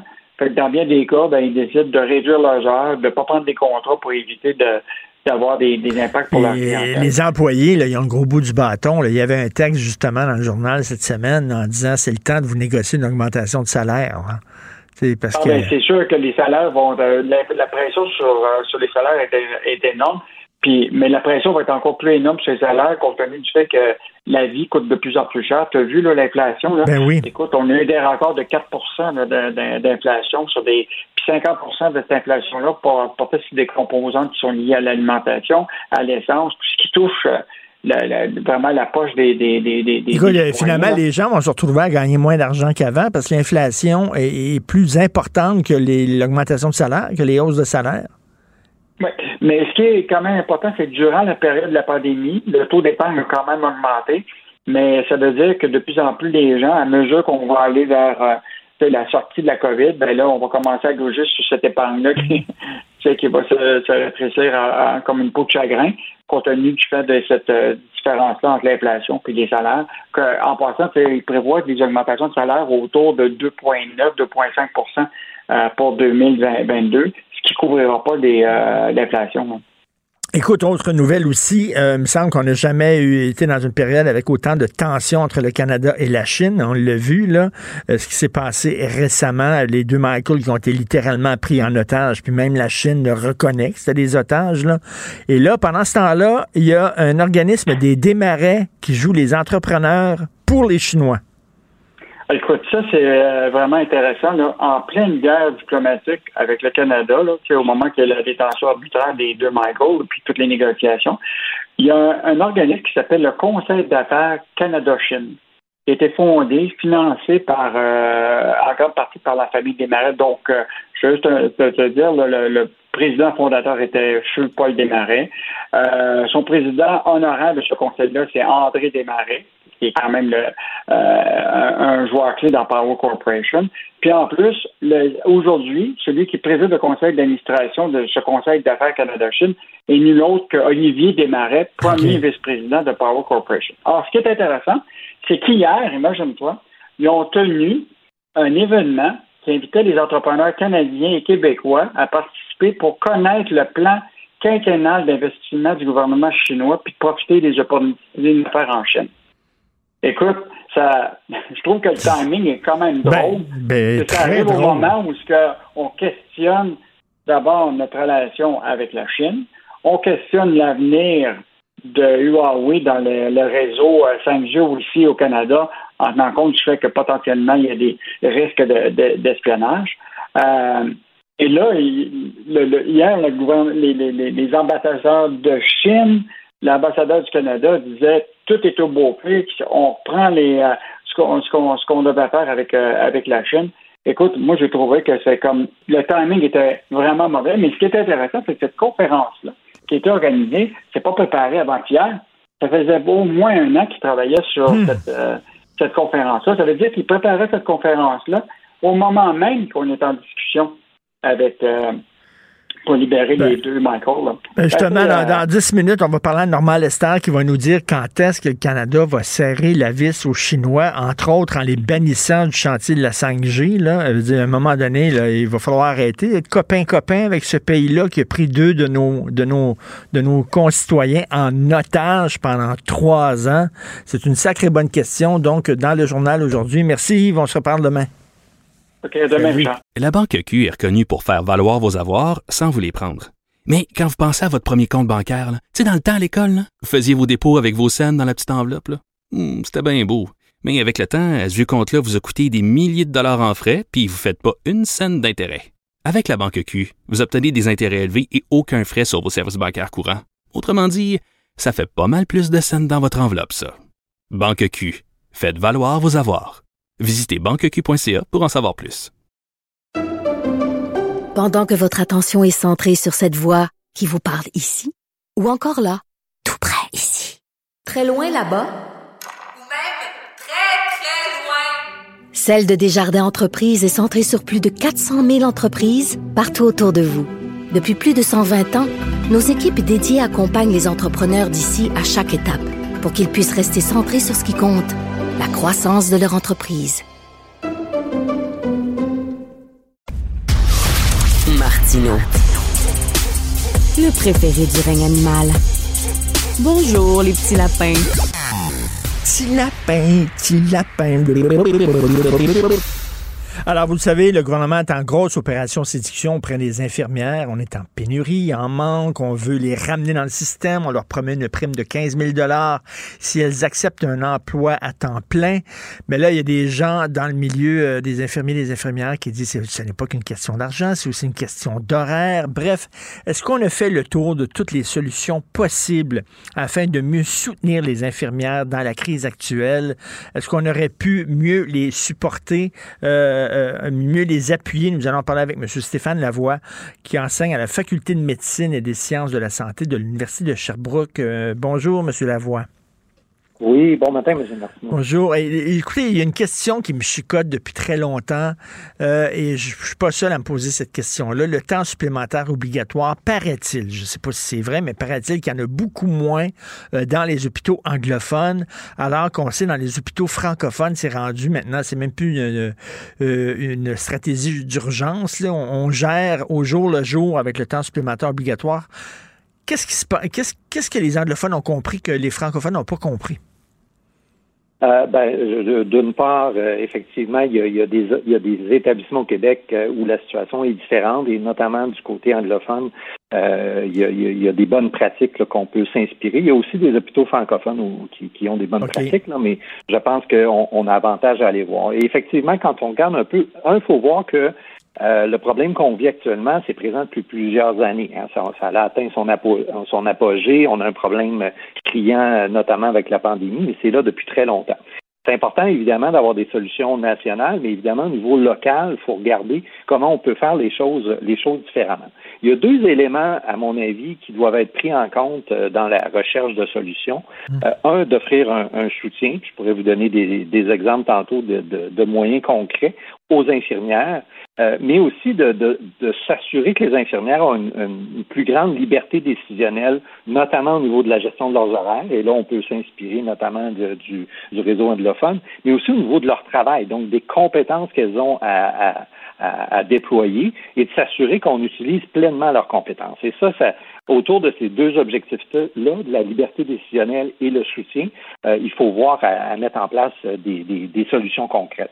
OK, on va commencer, ben tiens, par les horaires. Là. Euh, on dit que dans certains hôpitaux, dont, dont les hôpitaux anglophones, c'est des quarts de travail de 12 heures et les infirmières travaillent trois jours par semaine. Il paraît que c'est une meilleure façon d'organiser euh, le, temps. Euh, est-ce que vous êtes d'accord avec ça? Euh, pour l'avoir vécu moi-même comme infirmier, j'étais infirmier depuis 32 ans. et, quand j'ai commencé, j'étais à l'hôpital général de Montréal. et effectivement, on avait des horaires de 12 heures. C'était nous qui, bâtissions nos horaires. Et c'est une mesure qui, qui, qui, qui est fonctionnelle parce que euh, on est évidemment moins présent, moins longtemps, euh, moins de fois par semaine. Et quand on est là, évidemment, on est là plus longtemps. Et effectivement, ça a eu des, euh, des impacts positifs sur la sur la rétention, sur sur les, les, les, les, absences maladies. Donc, c'est effectivement une mesure qui, qui, qui peut être gagnante. Mais il faut toujours le voir comme étant une mesure parmi d'autres. Mais là, c'est bizarre quand même, parce que là, on ne demande pas de s'inspirer d'un modèle qui est au Burkina Faso ou à l'autre bout du monde. C'est ici, chez nous, là, il y a des hôpitaux qui ont utilisé ça, puis ça fonctionne. Qu'est-ce qu'on attend pour, euh, mm. pour importer cette, cette méthode-là? Mm. Ben, de plus, en tout cas, il y a quand même plusieurs organisations au Québec euh, qui, le font. Ça demande quand même une réorganisation importante, autant au niveau du côté de la gestion, autant au niveau de, il y a, certains, euh, certains gains pour les infirmières, mais des fois, il y a euh, évidemment, quand tu pars pour 12 heures, ben ça peut être long pour une journée. Donc, il faut faire parfois certaines concessions. Et évidemment, il y a des, souvent des, euh, au niveau du syndicat, il faut, faut, négocier ça localement aussi. Donc, euh, c'est pas c'est pas quelque chose qu'on peut faire du jour au lendemain. Il faut, faut le planifier, il faut l'organiser. Euh, il faut euh, faut savoir respecter certains critères là, qui, qui sont importants à considérer quand on implante ce genre de solution là. Euh, vous parliez qu'on n'utilise pas suffisamment euh, les, infirmières, on ne les utilise pas à leur plein potentiel. Ça, c'est bien intéressant, très intéressant. Je vais vous entendre là-dessus parce que souvent, hein, le, burn-out, les gens croient que ce qui cause le burn-out, c'est un excès de travail. Les gens travaillent trop. Mais en fait, souvent, euh, ce que j'ai lu, moi, ce qui cause le burn-out, c'est que justement, les gens disent, je pourrais tellement mieux travailler et je, je, plafonne. On ne m'utilise pas à mon plein potentiel. Et vous dites que c'est la situation avec les infirmières aujourd'hui. Tout à fait. Euh, au niveau de la liberté décisionnelle, notamment, on, parle de ce qu'on appelle dans, le jargon les ordonnances collectives. Donc, euh, on a on a des, des, des, possibilités au niveau légal de faire plus que ce qu'on fait euh, actuellement dans, plusieurs organisations au niveau de notre travail. Donc, il faut, faut optimiser l'utilisation de ces outils-là qui existent. Euh, pour faire en sorte que l'infirmière a l'impression, et, pas juste l'impression, c'est le cas, d'utiliser son plein potentiel. Et, ça, hmm. je pense que c'est important à, considérer, puis vous l'avez bien nommé, c'est comme ça qu'on assure une, bonne qualité de vie au travail. Et là, euh, mais avec l'idée des super infirmières, là, on permettait aux infirmières de faire des tâches qu'elles ne pouvaient pas faire avant. On a déjà un peu pris ce virage-là. Là. Oui, tout à fait. Mais euh, évidemment, il faut voir là, vous parlez plus des infirmières praticiennes spécialisées. Euh, quand on regarde au niveau des, infirmières soignantes, euh, infirmières cliniciennes sur, euh, dans, les milieux, c'est là où on doit optimiser cette, cette possibilité-là. Ça passe par l'ordonnance collective. ça passe parfois aussi par l'ajout de ressources qui permet aux infirmières de se dégager pour du temps clinique.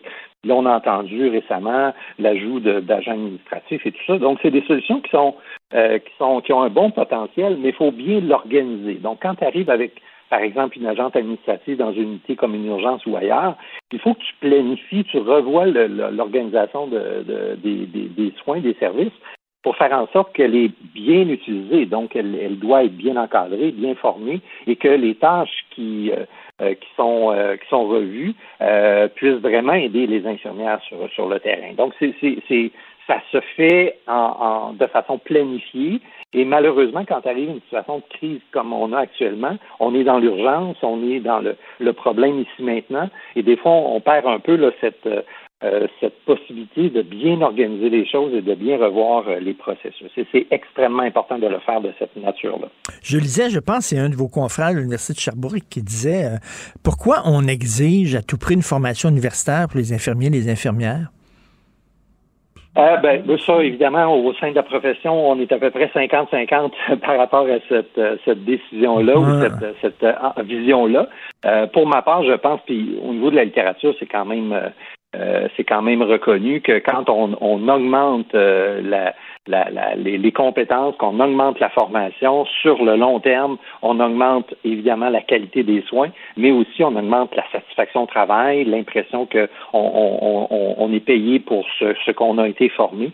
Donc c'est à, moyen long terme une solution qui m'apparaît des plus euh, des plus avantageuses également. OK. Et Monsieur Lavoie, une chose qui est claire, c'est qu'on a beaucoup, beaucoup avantagé euh, les, les, médecins. On a beaucoup pensé aux médecins en disant qu'il y avait un retard à rattraper, tout ça, mais on a complètement oublier les infirmiers et les infirmières là-dedans? Ben, je, je, vous laisse en juger, mais c'est clair qu'on on doit profiter, comme n'importe quelle crise, il hein, faut profiter de la crise pour dire bon ben maintenant, euh, qu'est-ce qu'on qu'est-ce qu'on doit faire différemment?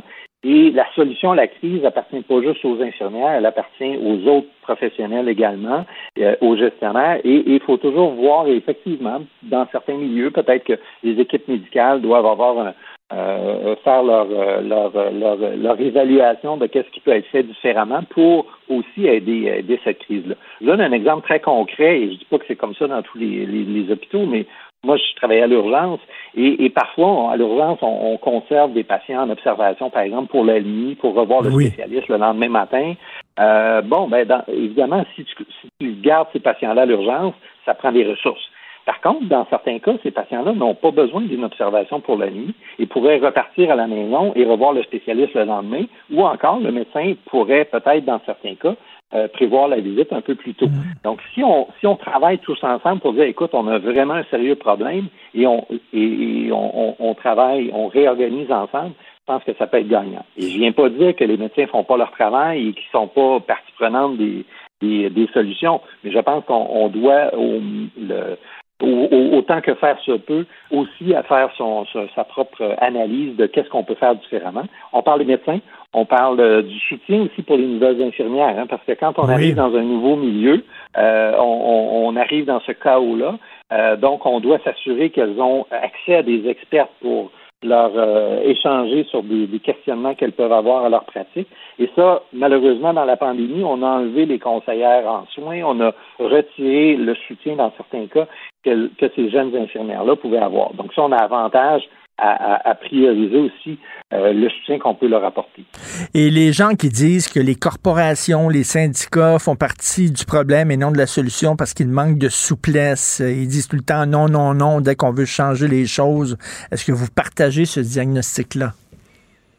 Euh, ben, je pense que les, euh, les syndicats font partie de la solution. Est-ce qu'elles ont été des fois un peu réfractaires au changement? Je vous laisse en juger. Euh, je pense que elles ont les syndicats actuellement ont, ont, une grande ouverture à revoir les choses différemment. et ont avantage à, poursuivre dans cette voie. On a, c'est un problème important et, et, et ce n'est pas, comme je le disais tout à l'heure, ce n'est pas une seule solution.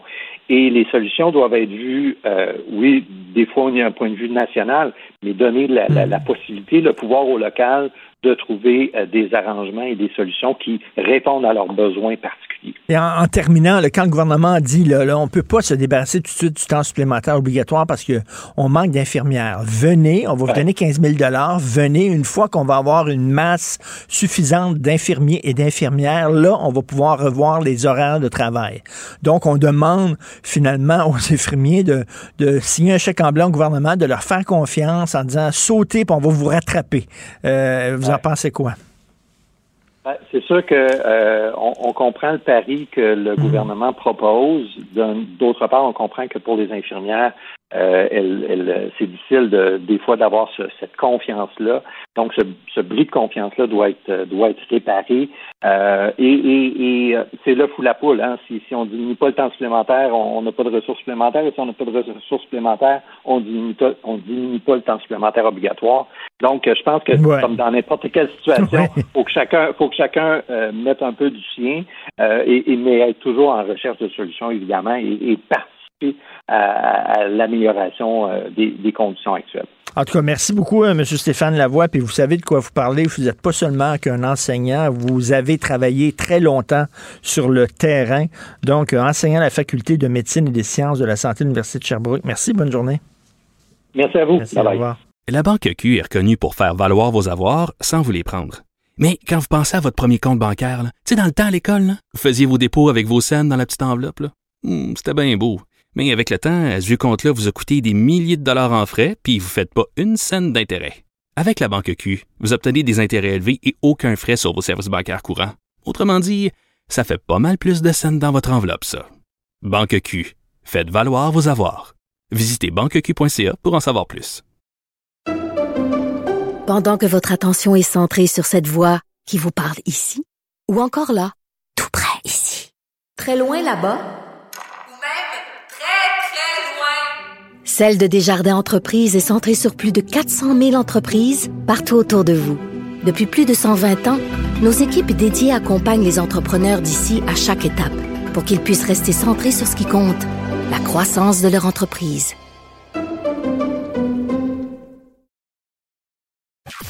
Martino. Pour l'instant, nos avocats nous disent que tout est beau. Normand Lester qui est avec nous, alors euh, blogueur, Journal de Montréal, Journal de Québec et qui anime ici le balado Normand Lester raconte. Normand, tu sais que les deux Michael ont été libérés par la Chine pour des raisons de santé. Ça n'avait rien à voir avec euh, Mme Wanzhou. Ah, c'est quand même scandaleux que le ministère des Affaires étrangères de Chine ait dit un tel mensonge. hein. C'est vraiment effronté euh, euh, euh, de sa part et ça montre l'arrogance du gouvernement chinois. C'est pour ça que ça m'a déçu.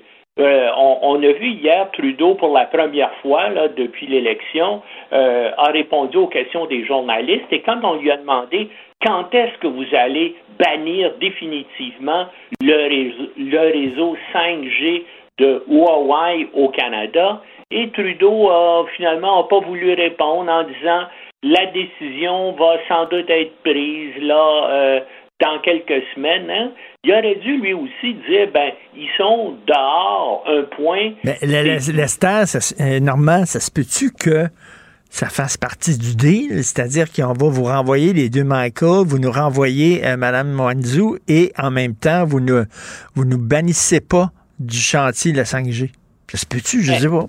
Écoute, moi d'abord, je comprends pas comment se fait qu'on l'a pas déjà fait, Hmm. parce que, bien sûr, nous, on fait, on fait partie d'une alliance d'espionnage électronique qui, en français, on appelle ça le groupe des cinq et en anglais Five Eyes. Ça regroupe les États-Unis, la Grande-Bretagne, le Canada, l'Australie et la Nouvelle-Zélande. Et c'est c'est un réseau de d'espionnage électronique mondial qui surveille tous les câbles sous-marins, tous les euh, satellites de communication de la planète. Et nos euh, quatre autres partenaires interdisent le réseau euh, euh, 5G de Huawei parce qu'ils disent voilà cette, cette, cette compagnie-là est liée au gouvernement chinois et en particulier au service aux forces armées euh, chinoises et ça serait une façon pour eux de pénétrer dans nos systèmes de communication. Donc, la Grande-Bretagne, Washington, euh, la Nouvelle-Zélande, tous nos alliés et plusieurs autres pays aussi l'interdisent en disant c'est un système d'espionnage chinois. Et nous, ici, on hésite pendant des années. C'est incroyable. Il faut penser peut-être que les, euh, Huawei est présent au Canada et, et ils ont des amis influents, ils ont, ils ont des lobbyistes officieux, des groupes qui collaborent avec eux et ces gens-là doivent sans doute faire pression sur le gouvernement Trudeau pour qu'il hésite comme ça. Ben Euh, écoute, euh, no- no- no- Normand, là, la, la réponse de Justin Trudeau quand il a demandé là, est-ce que vous êtes, est-ce que euh, bon, vous allez accepter que Huawei profite euh, du 5G Voici ce qu'il a dit. Évidemment, on a maintenant des réflexions à faire par rapport à nos relations avec la Chine et avec le monde, y compris sur la question de Huawei. On va prendre la décision en bonne et due forme pendant qu'on est en train de travailler sur le plan pour le prochain mandat. Écoute, ça y prend quoi, Christy? Il y a deux Canadiens qui ont été pris en otage pendant trois ans. Le gars, il est en Oh, je sais pas si on va faire affaire avec la Chine. Euh, non.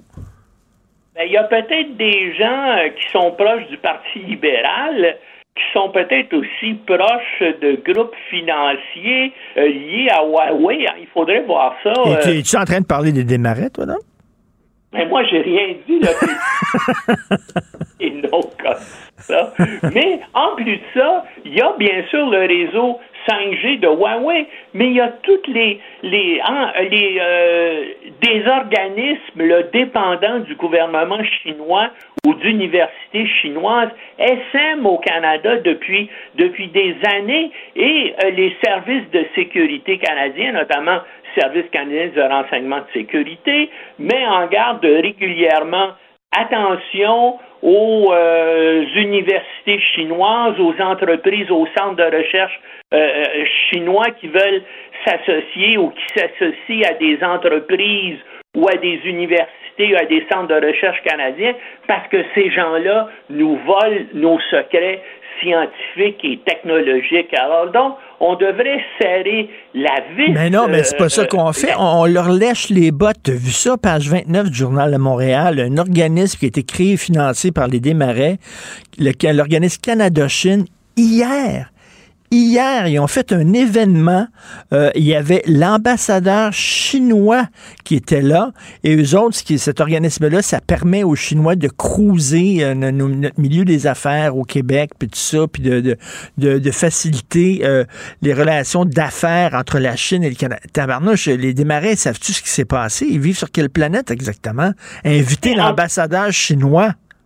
Oui, mais il faut, il faut dire une chose que peu de gens euh, se, rendent compte, hein, qu'après les États-Unis, la Chine est notre deuxième partenaire euh, commercial là, pour, le, pour le Québec. Hein? On, exporte beaucoup de choses. Ben, on exportait du sport, mais, on, mais pas simplement ça, de la haute technologie aussi. On a des échanges économiques extrêmement importants avec, euh, avec la Chine. Puis, dans certains domaines, il faut coopérer avec la Chine, notamment pour lutter contre euh, le, le, réchauffement climatique, mais il faut collaborer, mais il faut se méfier. Donc, c'est des, c'est des, des, partenaires euh, et des adversaires euh, redoutables. Euh, il faut garder ses distances et, les surveiller. Hein. le ministre des Affaires étrangères, Marc Garneau, dirait dorénavant, on va les avoir à l'œil. Ben, j'espère, en tout cas. Mais Trudeau, en tout cas, il semble, lui, prendre ça d'une façon assez euh, doucereuse. Hein, ben oui, on va. Mais, mais, mais tu as déjà lu les, propos que le, frère Justin Trudeau, Alexandre, tenait sur la Chine? Et même Justin Trudeau a déjà dit qu'il avait une, admiration pour le régime chinois. Écoute, euh, euh, son père a écrit un, livre qui est plutôt positif sur la Chine, hein, Deux innocents en Chine rouge, qui a été écrit par Pierre Elliott Trudeau et, son ami euh, quoi Jacques Hébert à l'époque, là, mm. où la Chine était justement un, État communiste et Trudeau a visité la Chine et Trudeau père aussi, qui avait aussi des bonnes relations avec Fidel Castro, hein, on s'en rappelle. Ben oui, ben oui. Mais tu sais, Nixon est allé en Chine. Nixon est le responsable de l'ouverture de l'Occident. Il est allé en Chine, mais il n'était pas naïf. Nixon, il savait fort bien à qui il avait affaire quand il allait en Chine. Nous autres, on dirait qu'on leur lèche les bottes. À un moment donné, avec des régimes comme ça, si tu ne tiens pas debout, ils ne te respectent pas. Absolument. Puis c'est peut-être pour ça aussi qu'ils en tout cas, ce qu'ils ont fait, là, une prise d'otage comme ça, c'est assez unique. Hein. Si on regarde dans les annales diplomatiques euh, récentes, là, euh, parmi euh, les, à part bien sûr des dictatures de troisième ordre, il n'y a, pas tellement de pays qui prennent des gens en otage comme ça et puis qu'ils font de façon aussi flagrante. Ben c'est ça. Moi, moi, je me serais attendu, mettons, les Chinois disent, OK, le Madame Wangzhou revient à Pékin, on va attendre une coupe de mois pour pas faire un lien entre les deux. On va attendre une coupe de mois puis là, après ça, on va libérer les deux Michael. Mais non, les deux avions se sont croisés dans le ciel. Ils n'ont même pas essayé, Normand, de sauver la face. Et nous ont dit à la face du monde, oui, c'était des otages. Et c'est pour ça que Trudeau, lorsque l'avion s'est posé au Canada, il aurait dû dire le réseau 5G, voilà. Ben, tout de suite. Non, il continue à, jouer. Ça n'a pas de bon sens. Écoute, euh, parle-nous de Joe Biden qui est, dans l'eau chaude. Là. son taux de popularité euh, baisse. Ah non, son taux de popularité baisse, puis il va y avoir des votes décisifs euh, euh, à la Chambre des représentants et au Sénat là, dans, les, dans les jours qui viennent euh, qu'il risque de, de perdre. Hein. C'est tout son programme électoral de, de, plus de 1000 milliards de dollars là, qui va qui, qui, va passer devant le Congrès, mais il y a toute il y a une aile, l'aile progressiste du Parti démocrate, qui eux autres veulent avoir pour 3 000 milliards, 3, 3 il mis 1000 milliards de dollars, des, des chiffres absolument épouvantables, de dépenses en disant voilà, notre pays perd du terrain par rapport à tous les autres pays avancés. Et c'est vrai dans le domaine de la santé, dans le domaine des infrastructures, dans le domaine des soins aux enfants, dans, dans, dans tous les domaines. Hein, le, euh, euh, le, niveau de vie, aux, euh, l'espérance de vie aux États-Nis est rendue en 37e place. C'est comme un pays du tiers-monde parce qu'il n'y a hmm. pas d'assurance maladie aux États-Unis comme qu'il y a dans tous les pays du monde. Il n'y a pas, bien sûr, d'argent pour la petite enfance et les démocrates, l'aile gauche du Parti démocrate voulait que ça, ça, arrive aussi. Et là, ça va passer au vote cette semaine. Et puis Biden euh, risque de, perdre. Et là, ça va créer une autre crise de financement du gouvernement américain parce qu'à cause de certaines lois euh, euh, vieillotte et absurde.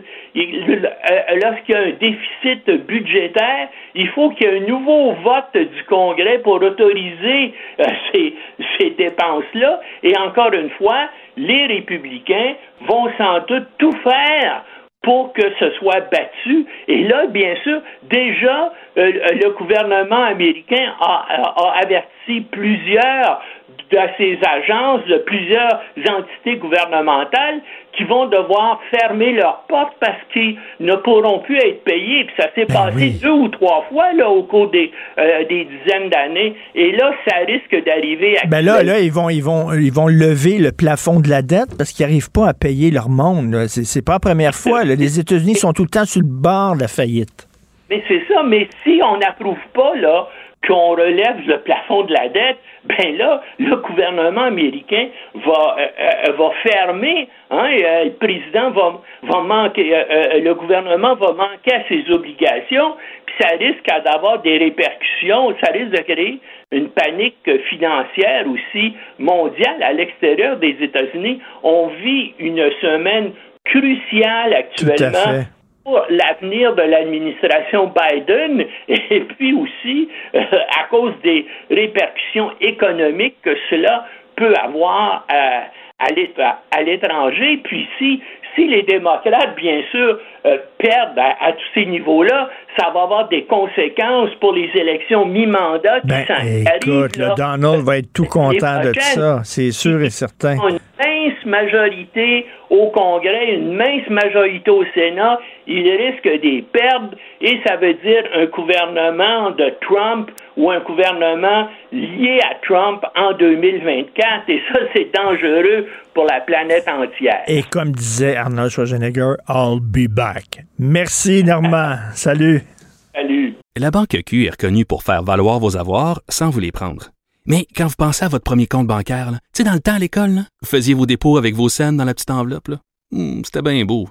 Mais avec le temps, ce vieux compte-là vous a coûté des milliers de dollars en frais, puis vous ne faites pas une scène d'intérêt. Avec la banque Q, vous obtenez des intérêts élevés et aucun frais sur vos services bancaires courants. Autrement dit, ça fait pas mal plus de scènes dans votre enveloppe, ça. Banque Q, faites valoir vos avoirs. Visitez banqueq.ca pour en savoir plus. Pendant que votre attention est centrée sur cette voix qui vous parle ici, ou encore là, tout près ici, très loin là-bas, ou même très, très loin, Celle de Desjardins Entreprises est centrée sur plus de 400 000 entreprises partout autour de vous. Depuis plus de 120 ans, nos équipes dédiées accompagnent les entrepreneurs d'ici à chaque étape pour qu'ils puissent rester centrés sur ce qui compte, la croissance de leur entreprise.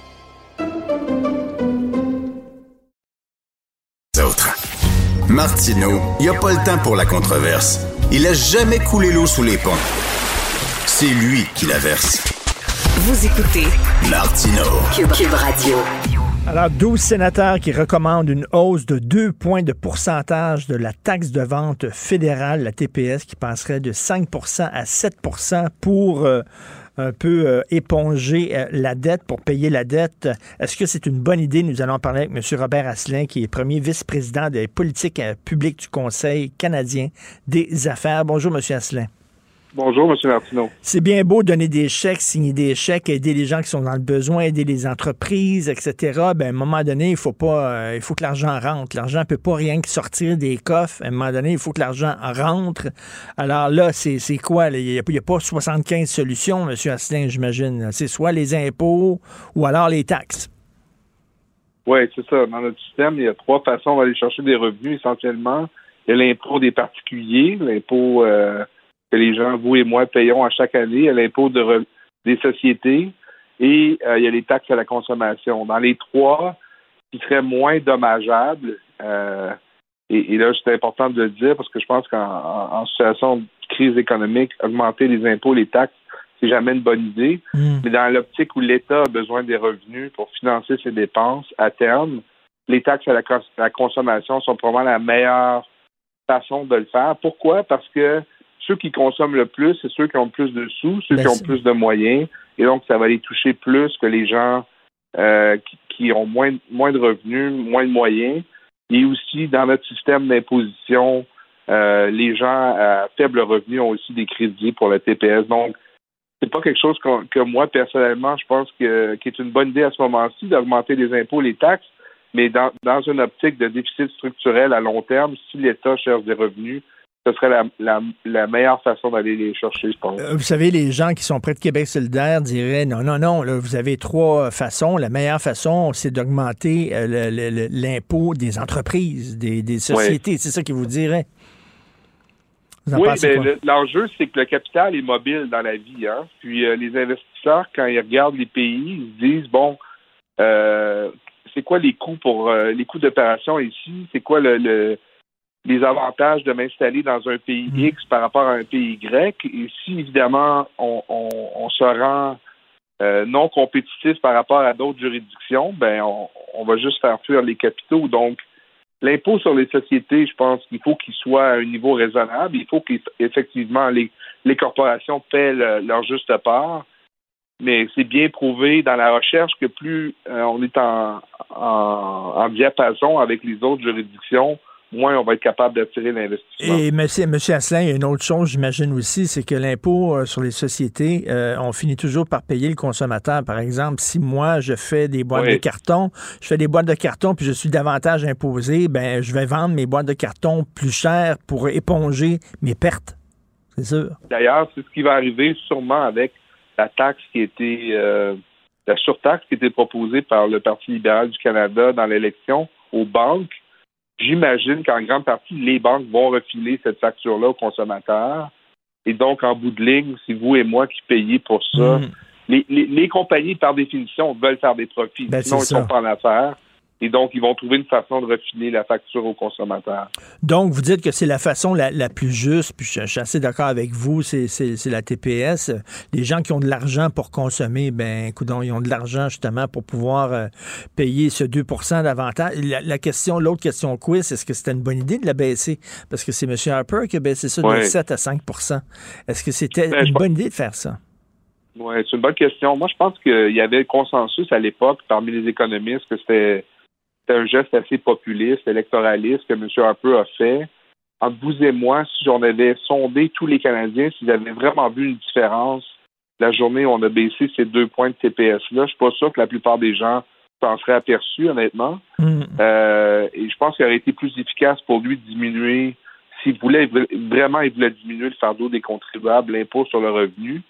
Euh, donc, ça, c'est 14 milliards par année, à peu près, deux points de TPS pour le gouvernement fédéral c'est beaucoup d'argent à terme et je pense que ça affaiblit la capacité du gouvernement à financer des dépenses. Là, on vit avec des taux d'intérêt faibles. On pense que l'emprunt euh, l'emprunt à faible taux d'intérêt va durer éternellement, mais vous et moi, savons que c'est pas le cas et c'est ça qui est le problème. Quand les taux d'intérêt vont augmenter, quand l'inflation va être soutenue, là, on va commencer à payer plus d'intérêts sur la dette collective et c'est là qu'on va commencer à avoir des problèmes sérieux, à mon avis. Tout à fait. Euh, Monsieur Asselin, euh, vous êtes du Conseil canadien des affaires. La, pénurie de main-d'œuvre qui frappe de plein front le Canada, c'est vraiment inquiétant. Hein? C'est très inquiétant. Ce qu'on se rend compte, c'est que dans le fond, la pandémie, pour plein de gens, surtout avec le, soutien du revenu que, les gouvernements ont, apporté aux gens pendant une longue période, beaucoup de gens ne veulent plus euh, occuper ces emplois à bas salaire et, là, ça crée une pénurie extrêmement importante dans les services. Et l'autre facteur, je dirais, c'est dans les, secteurs où l'économie croît rapidement. Pensez par exemple aux technologies, où on a besoin d'ingénieurs en logiciel, etc. On n'a pas assez de gens pour combler ces postes dans les secteurs compétitifs. Et ça, ça va, ça va nous amener euh, vers le bas, malheureusement, au niveau de la croissance, parce que les entreprises ne pourront pas croître si n'ont pas la main-d'œuvre qualifiée. Donc, c'est un problème important je pense que c'est quelque chose que les gouvernements doivent agir avec beaucoup plus d'urgence puis de, diligence qu'ils le font en ce moment. Et il y a des gens qui disent ben la seule solution, c'est ben en fait, il y en a deux. Là, éventuellement, à terme, à long terme, sur le long terme, la, robotisation euh, pour certaines tâches de manuelles que les, gens sont plus intéressés à, faire. Mhm. Et euh, l'immigration. Oui, euh, mais je vous dirais que l'immigration, ce qui a fait que le Canada, en général, un pays économique, euh, économiquement qui a eu du succès, c'est que les immigrants qu'on a amenés ici, euh, la plupart avaient des formations euh, capables d'occuper des postes, mhm. je dirais, stratégiques dans l'économie. Je ne veux pas qualifier ça ni positivement, péjorativement, mhm. mais pour, combler des bons emplois dans l'économie. Donc, si on se fiche à, l'immigration juste pour combler des postes à salaire moins élevé, pense pas qu'économiquement, on va hmm. nécessairement gagner de cette façon-là. Donc, je pense qu'il faut faire attention euh, pour faire cette distinction-là. Et je reviens à l'augmentation de la TPS de deux points. ça montre là, que, euh, tu sais, on n'est pas, les créditistes disaient, on n'a rien qu'à imprimer de l'argent quand on a besoin d'argent. Ils disaient ça, là. Ça montre qu'il n'y a rien, il y a rien de gratuit, Les chèques que M. Euh, euh, Trudeau signait, ben, il signait avec notre carte de crédit, finalement. C'est comme si je volais votre carte de crédit, M. Asselin, j'allais vous acheter un cadeau, puis je disais, regardez comment je suis généreux. Vous me direz, ben oui, mais c'est parce que tu l'as acheté avec ma carte de crédit. C'est ça, là. C'est ça. C'est inquiétant parce que oui, il y a une partie des dépenses qui étaient nécessaires dans, la crise qu'on a vécue. Euh, c'était vraiment inattendu aussi ce qui est arrivé. Mais il y a un pivot qu'on n'a pas fait à, un moment donné, je dirais il y a peut-être il y a six mois, où les choses ont, changé. Et là, on reste dans ce cycle, on dirait, de continuer à soutenir beaucoup de gens qui ont plus besoin d'être soutenus, je dirais. Euh, des entreprises aussi. Donc, c'est un peu un jeu politique qu'on joue. Euh, mais à un moment donné, à terme, ce ne sera pas soutenable. Et là, on a créé un déficit structurel qui va être très lourd pour les contribuables. Et, le danger, ce soit que la prochaine génération, ben oui. Euh, dans, un, dans un autre cycle économique, soit pris avec ça. Et, et qu'à cause de ça, il y a des choix très difficile que, les, Mais c'est ça. Si, si, nos jeunes, nos enfants, nos petits-enfants reçoivent moins de services parce qu'il faut serrer la ceinture, il va falloir que les jeunes se rendent compte de ça, que c'est eux autres qu'on est en train de tondre, littéralement, et d'endetter pour nous autres faire le party. Euh, merci beaucoup, très intéressant. Merci beaucoup, M. Robert Asselin du, euh, du euh, Conseil canadien des affaires. Bonne journée. Merci. Euh, c'est Benoît qui prend la euh, relève. Benoît Dutrisac, n'oubliez pas, on a notre rencontre à midi. J'aimerais remercier l'excellente équipe de l'émission. Maude Boutet, merci beaucoup. Florence Lamoureux, merci à la recherche et à la réalisation, à la régie. Tiens, un, petit nouveau, un nouveau, c'est la première fois que je travaille avec lui. Rémi Poitras, on me dit que tu es comédien, Rémi, en plus, il étudie en scénarisation à l'UQAM. En plus, il fait de la réalisation radio. Des gars comme ça, emmenez-en. C'est le fils que tout le monde voudrait avoir. Merci, Rémi. Bienvenue dans l'équipe. Et nous autres, on se reparle demain à 8 h. Bye. La Banque Q est reconnue pour faire valoir vos avoirs sans vous les prendre. Mais quand vous pensez à votre premier compte bancaire, tu sais, dans le temps à l'école, vous faisiez vos dépôts avec vos scènes dans la petite enveloppe. Hmm, c'était bien beau. Mais avec le temps, ce compte-là vous a coûté des milliers de dollars en frais, puis vous ne faites pas une scène d'intérêt. Avec la banque Q, vous obtenez des intérêts élevés et aucun frais sur vos services bancaires courants. Autrement dit, ça fait pas mal plus de scènes dans votre enveloppe, ça. Banque Q, faites valoir vos avoirs. Visitez banqueq.ca pour en savoir plus. Pendant que votre attention est centrée sur vos urgences du matin, vos réunions d'affaires du midi, votre retour à la maison ou votre emploi du soir, celle de Desjardins Entreprises est centrée sur plus de 400 000 entreprises à toute heure du jour. Grâce à notre connaissance des secteurs d'activité et à notre accompagnement spécialisé, nous aidons les entrepreneurs à relever chaque défi pour qu'ils puissent rester centrés sur ce qui compte, le développement de leur entreprise.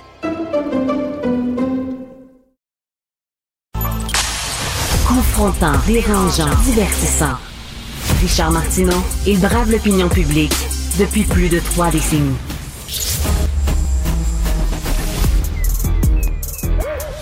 Mathieu Bocoté. Il représente un segment très important de l'opinion publique. Richard Martineau. Tu vis sur quelle planète? La rencontre. Je regarde ça et là, je me dis, mais c'est de la comédie. C'est hallucinant. La rencontre. Bocoté. Martineau. Mathieu, souviens-toi, il y a quelques années de ça, la chroniqueuse Jan Wong, qui écrivait pour le Globe and Mail, disait que la loi 101 était responsable des massacres de Polytechnique et de Dawson. Et là, ben, on dit, là, c'est Grégory Kelly, qui est un député libéral provincial, qui a dit que c'est la loi 21 sur la laïcité qui est responsable de la mort de Joyce Echaquan. Incroyable. Oui, en fait, il a poussé l'amalgame plus loin. Il a fait un lien entre la mort tragique, par ailleurs, euh, effrayante de Jo- Joyce Echaquan, la loi 21, la, nouvelle loi 101, la, question du, ra- du racisme systémique. Donc, en gros, c'était l'amalgame grossier, insultant, méprisant, mais qui n'est, et c'est ça qu'il faut le dire, qui n'est plus rare. C'est le discours qui se normalise dans une frange importante de la communauté anglophone, hélas, tout le monde. Et lui, c'est un représentant, là. C'est pas, c'est pas un anonyme là. C'est un député. Euh, de la même manière, il y a Balarama Holness, qui est le candidat à la, pas à la chefferie, à la mairie de Montréal, qui propose la partition de l'île de Montréal, donc il rejette le Québec, qui considère que le Québec c'est pas assez bon pour Montréal, puis il veut que Montréal soit une cité-État avec des pouvoirs constitutionnels, une cité-État bilingue et multiculturelle. On a, euh, la, la- on, on a Madame Goldwater qui a nazifié euh, récemment les, les lois québécoises. Donc le- c'est le retour du discours. Et sans, sans, oublier des- euh, la, la- la fameuse question du débat là, qui avait été approuvée par oui, mais comité alors, formé je, je me contentais de ceux qui, qui habitent au Québec. Mais tu as raison, évidemment, pendant le, dé- le débat. C'est le retour des Rhodésiens pour moi. C'est-à-dire René Lévesque, nommé comme ça, cette, euh, une partie de la minorité anglaise qui était dans un rapport colonial et néocolonial euh, par rapport aux Québécois francophones, qui nous traitait comme quantité négligeable, qui devait se soumettre simplement aux règles de l'Empire et de l'anglosphère. Ben, aujourd'hui, c'est le- les néo-rhodésiens empruntent le langage de la diversité du multiculturalisme, mais dans les faits, c'est notre légitimité même comme peuple qui est remise en question. C'est notre droit d'exister. Et c'est la- les accusations les plus atroces qui sont lancées contre les Québécois, comme si finalement nous étions de trop en notre pays. On, on est passé dans 60 ans de maître chez nous à de trop chez nous, puis on voit où est-ce que ça nous conduit. Écoute, tu as été prof, je vais te demander d'être prof pendant quelques secondes parce qu'on dit souvent ça, les Rhodésiens, mais c'est pas tout le monde qui peut comprendre exactement la, la métaphore. Alors, eh, explique un peu pourquoi on les appelle les Rhodésiens, ces gens-là. Alors, alors euh, c'est une référence euh, donc à la, au Zimbabwe d'aujourd'hui, la Rhodésie de l'époque où il y avait une minorité blanche, euh, donc en Afrique, c'est à côté de, l'Afrique du Sud, euh, où une minorité blanche dominait véritablement de manière outrancière la majorité noire, et avec la certitude absolue de son bon droit colonial de dominer les populations locales qui n'étaient pas, selon elle, assez évoluées pour se gouverner elles-mêmes. Eh ben, René Lévesque parlait pour parler dans les années 60, 70, surtout des, euh, d'une partie de la minorité anglophone qui était dans un rapport néocolonial à l'endroit des, euh, des Québécois, et bien, il parlait des Rhodésiens. Et je trouve que cette référence-là demeure d'une pertinence incroyable aujourd'hui, d'autant qu'elle se maquille dans un langage nouveau. Mais c'est une référence donc au, au langage politique québécois des années 70. Évidemment, euh, je devine que pour plusieurs, c'est une référence qui est un peu datée. Pourtant, elle me semble d'une pertinence incroyable pour montrer cette condescendance néocoloniale, mais qui aujourd'hui, c'est un colonialisme qui se maquille dans le langage progressiste, mais toujours les Québécois jouent le mauvais rôle là-dedans, c'est-à-dire ceux qui, de par leur simple présence, font tâche, de par leur simple présence exaspèrent, de par leur simple présence salissent la vie publique. S'ils n'étaient pas là, le Québec serait tellement beau sans les Québécois. Euh, désolé, on est encore un peu là. Alors là, tu dis, bon, Grégory Kelly, euh, il est membre du euh, député pour le Parti libéral du Québec. Il y a un boss, il y a une boss qui est Dominique Andelade, certainement qu'elle va le mettre au pas. Dominique Andelade a lui a légèrement sur les doigts. Oui, non, ce qui est encore plus drôle, c'est qu'à l'Assemblée nationale, je crois que c'était hier, si je ne me trompe pas, il y a eu un échange autour de ça. Et François Legault a demandé aux libéraux, ben, qu'est-ce que vous, est-ce que vous vous dissociez de cette affaire-là? Et là, une partie du commentariat, euh, un peu partout, a dit Ah là là, François Legault fait de la politise, il politise, il parce que c'était la journée, bon, on la mort de Jason Chakwam. Et là, un instant, ce sont les libéraux eux-mêmes, c'est Madame Anglade, qui est pourtant pas une femme sans talent, qui s'en va dire est-ce que le gouvernement va enfin oser reconnaître le racisme systémique avec la question du principe de Joyce? Et donc qui politise, qui instrumentalise de manière démagogique la mort tragique d'une femme pour imposer dans la gorge des Québécois, enfoncer dans la gorge des Québécois une théorie, la théorie du racisme systémique, qui est une théorie bancale, qui, euh, est contestable, qui n'a pas vraiment de valeur scientifique, puis encore moins intellectuelle. Alors, elle instrumentalise la mort de Mme Echaquan pour imposer la théorie du racisme systémique. Et quand le premier ministre se défend, eh bien, c'est lui qui est coupable. Ah, ça, c'est quand même l'histoire du Québec. C'est-à-dire, on, offense les Québécois francophones, le gouvernement du Québec, l'État québécois, et lorsqu'ils se défendent, ben, c'est de sa faute de se défendre. Ça nous rappelle la phrase de Clausewitz, hein, qui disait que finalement, ce n'est jamais celui qui envahit un pays qui déclare la guerre, c'est celui qui décide de se défendre. Eh bien, dans des circonstances, quand on décide de refuser de se laisser insulter, de se faire enfoncer dans la gorge cette théorie insensée du racisme systémique, ben, apparemment que c'est le gouvernement du Québec, c'est François Legault, qui politiserait la question, qui serait indécent. Moi, franchement, en la matière, je trouve que c'est fort de café. Et la paille et la poutre, là, tu sais, la personne qui voit la paille dans l'œil du voisin, mais qui ne voit pas la poutre qu'il a dans son propre œil. Euh, pendant, pendant, pendant qu'on pointe du doigt la loi 21, il y a la loi sur les Indiens. Tu veux parler de discrimination? Pardon de ça. Oui, bien sûr, ben, ce serait un très bon sujet, ça, la question de la loi sur les Indiens. Ce serait pas. Puis par ailleurs, il faudrait quand même de demander là, aux, libéraux là, qui nous font la leçon. Là, comment ils expliquent les appuis de 90% 95% qu'ils ont quelquefois dans certaines communautés et, à Montréal? Est-ce que c'est un vote unanime et une forme de célébration géniale de la qualité de leur politique et de leur vision du monde et de leur administration fil de l'histoire? Est-ce qu'il n'y aurait pas un ressort anti-francophone dans un vote monolithique en bloc contre toute forme d'expression du nationalisme québécois? Est-ce que, est-ce que tant qu'à s'intéresser à l'intolérance, c'est un beau sujet, est-ce qu'il y a de l'intolérance anti-québécoise au Québec? Est-ce qu'il y a de l'intolérance anti-francophone? Est-ce qu'il y en a, ça serait intéressant. Pour le Canada anglais qui nous fait, qui nous sermonne toujours, par exemple, sur notre laïcité, la loi sur les Indiens, effectivement, ça, serait intéressant. Est-ce que ça leur tente de s'intéresser aux fondements coloniaux de l'État canadien? Ça serait intéressant, cette affaire-là. Eh bien non. Mais non, parce que dans ce pays, le rôle du Québec, c'est d'être exactement le chancre de la fédération. Qu'est-ce que c'est le rôle du Québec?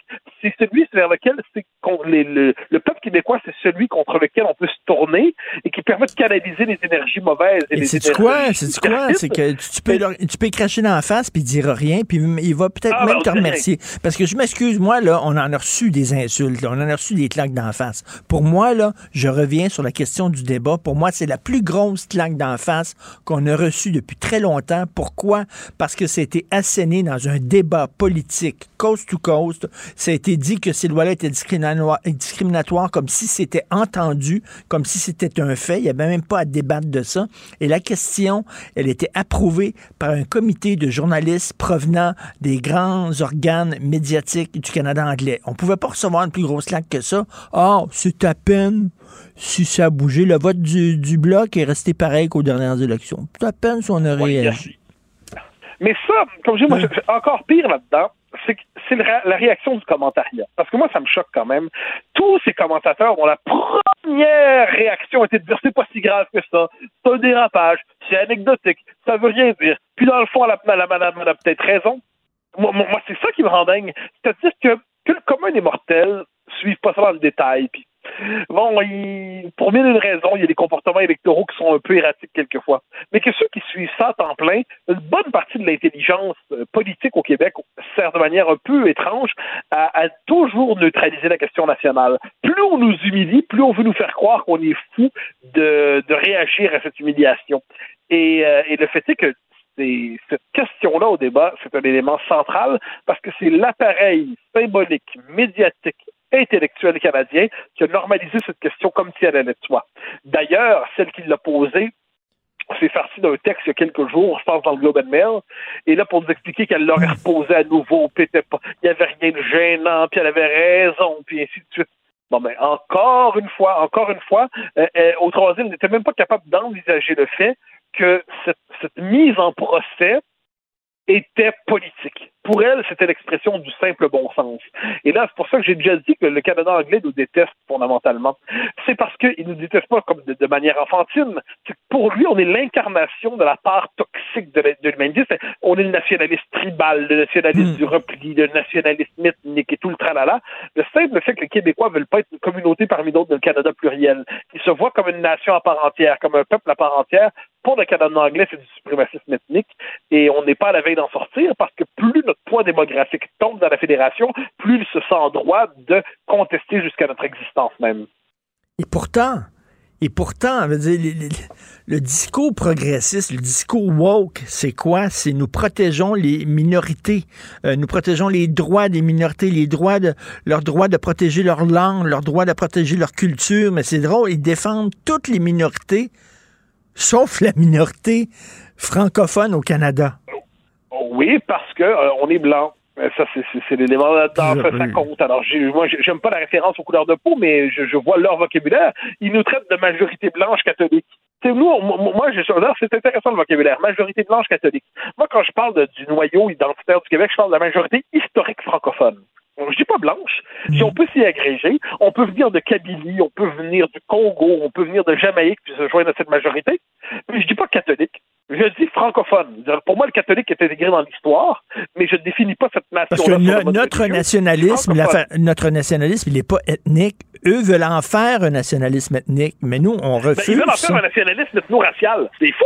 Alors que nous, on est des bons nationalistes historiques et politiques. C'est-à-dire, en gros, il y a une nation québécoise, vous pouvez la rejoindre. Il y a de la place pour vous pour peu que vous empruntiez ses codes. On ne se passera pas dans le langage de la race. Bon, mais là, eux nous racisent, eux nous racialisent, ils nous présentent à la manière donc d'une majorité euh, persécutrice. C'est quand même culotté de présenter les Québécois à l'échelle de l'Amérique du Nord comme une majorité qui persécute. C'est pas loin d'être absurde et de mauvaise foi. Écoute, en terminant très rapidement, je veux revenir sur ta chronique d'aujourd'hui, parlant de blanc, parlant de couleur de peau. Donc, il y a un orchestre symphonique en Angleterre. On a décidé de virer 14 musiciens parce qu'ils étaient blancs. Littéralement, c'est ça, là. Exact. En gros, c'est une querelle qui a fait un peu on en a parlé un peu en France. Alors, c'est euh, l'orchestre dit ben là, il faut faire de la place pour la diversité. Ben pour faire de la place pour la diversité, il y a trop de blancs en ce moment. Donc, on va pas renouveler un nombre X de musiciens, 14 en fait, parce qu'ils sont blancs pour faire de la place à la diversité. Ils ont été virés sur la base de la couleur de peau. Et euh, ben, ça fait scandale, évidemment. Mais ce qui est intéressant, c'est de voir que plusieurs disent, par exemple, une chroniqueuse à BFM TV, euh, une chaîne d'information en France, qui dit c'est une violence, oui, mais c'est une violence nécessaire pour que les choses bougent. Ah bon? D'ailleurs, une chroniqueuse blanche de peau, comme on dirait aujourd'hui, on aurait envie de dire, ben, madame, donnez l'exemple. Qu'est-ce que ben vous attendez pour démissionner, ben décamper? Euh, et euh, ben non, évidemment pas. C'est étrange. Ceux qui, ceux qui font la leçon euh, donnent rarement l'exemple. Mais non, non, on est dans mais c'est normal. On a commencé à pas embaucher des gens à cause de leur couleur de peau. C'est la discrimination positive. On dit on veut embaucher des gens des minorités. Donc, inversement, on veut pas d'hommes blancs hétérosexuels bedonnants, comme ça. Mais la suite, c'est après ne pas embaucher sur les critères de peau selon le critère de peau, de la couleur de peau, ben c'est viré selon le critère de la couleur de peau. C'est un racisme autorisé et légitime parce qu'il vise le groupe qui mériterait apparemment de, de dégager le portrait pour qu'advienne la diversité heureuse. Ce qui m'amène à dire que, euh, ben, maintenant, on, on, on, on ne construit pas de on ne fait pas de société diversitaire heureuse sans casser des blancs. Euh, bon, c'est euh, finalement c'est la recette de l'omelette appliquée à la diversité.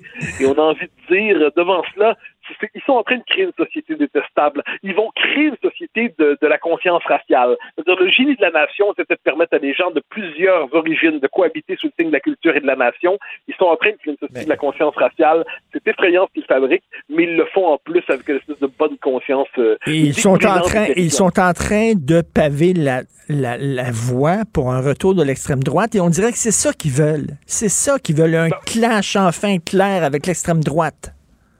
Ben oui, parce qu'ils rêvent de la confronter, parce que là, ce serait le monstre. Mais pour l'instant, ce que j'en sais, moi, les, les racistes là, dont on parle, là, c'est pas des universalistes libéraux, c'est pas les républicains libéraux à la française, c'est pas des nationalistes québécois. Ce sont ces racialistes qui considèrent qu'on peut virer les gens parce qu'ils sont blancs. Bon, ben ça, pour moi, c'est un vrai problème. Mais apparemment que pour d'autres, c'en est pas un.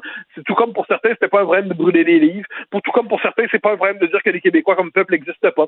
C'est intéressant ce qui se manifeste aujourd'hui à notre époque. C'est une époque tout à fait passionnante. oui, tout à fait. Merci beaucoup. Salut, Mathieu. À demain. Au, au grand plaisir. Bye bye. Cube Radio.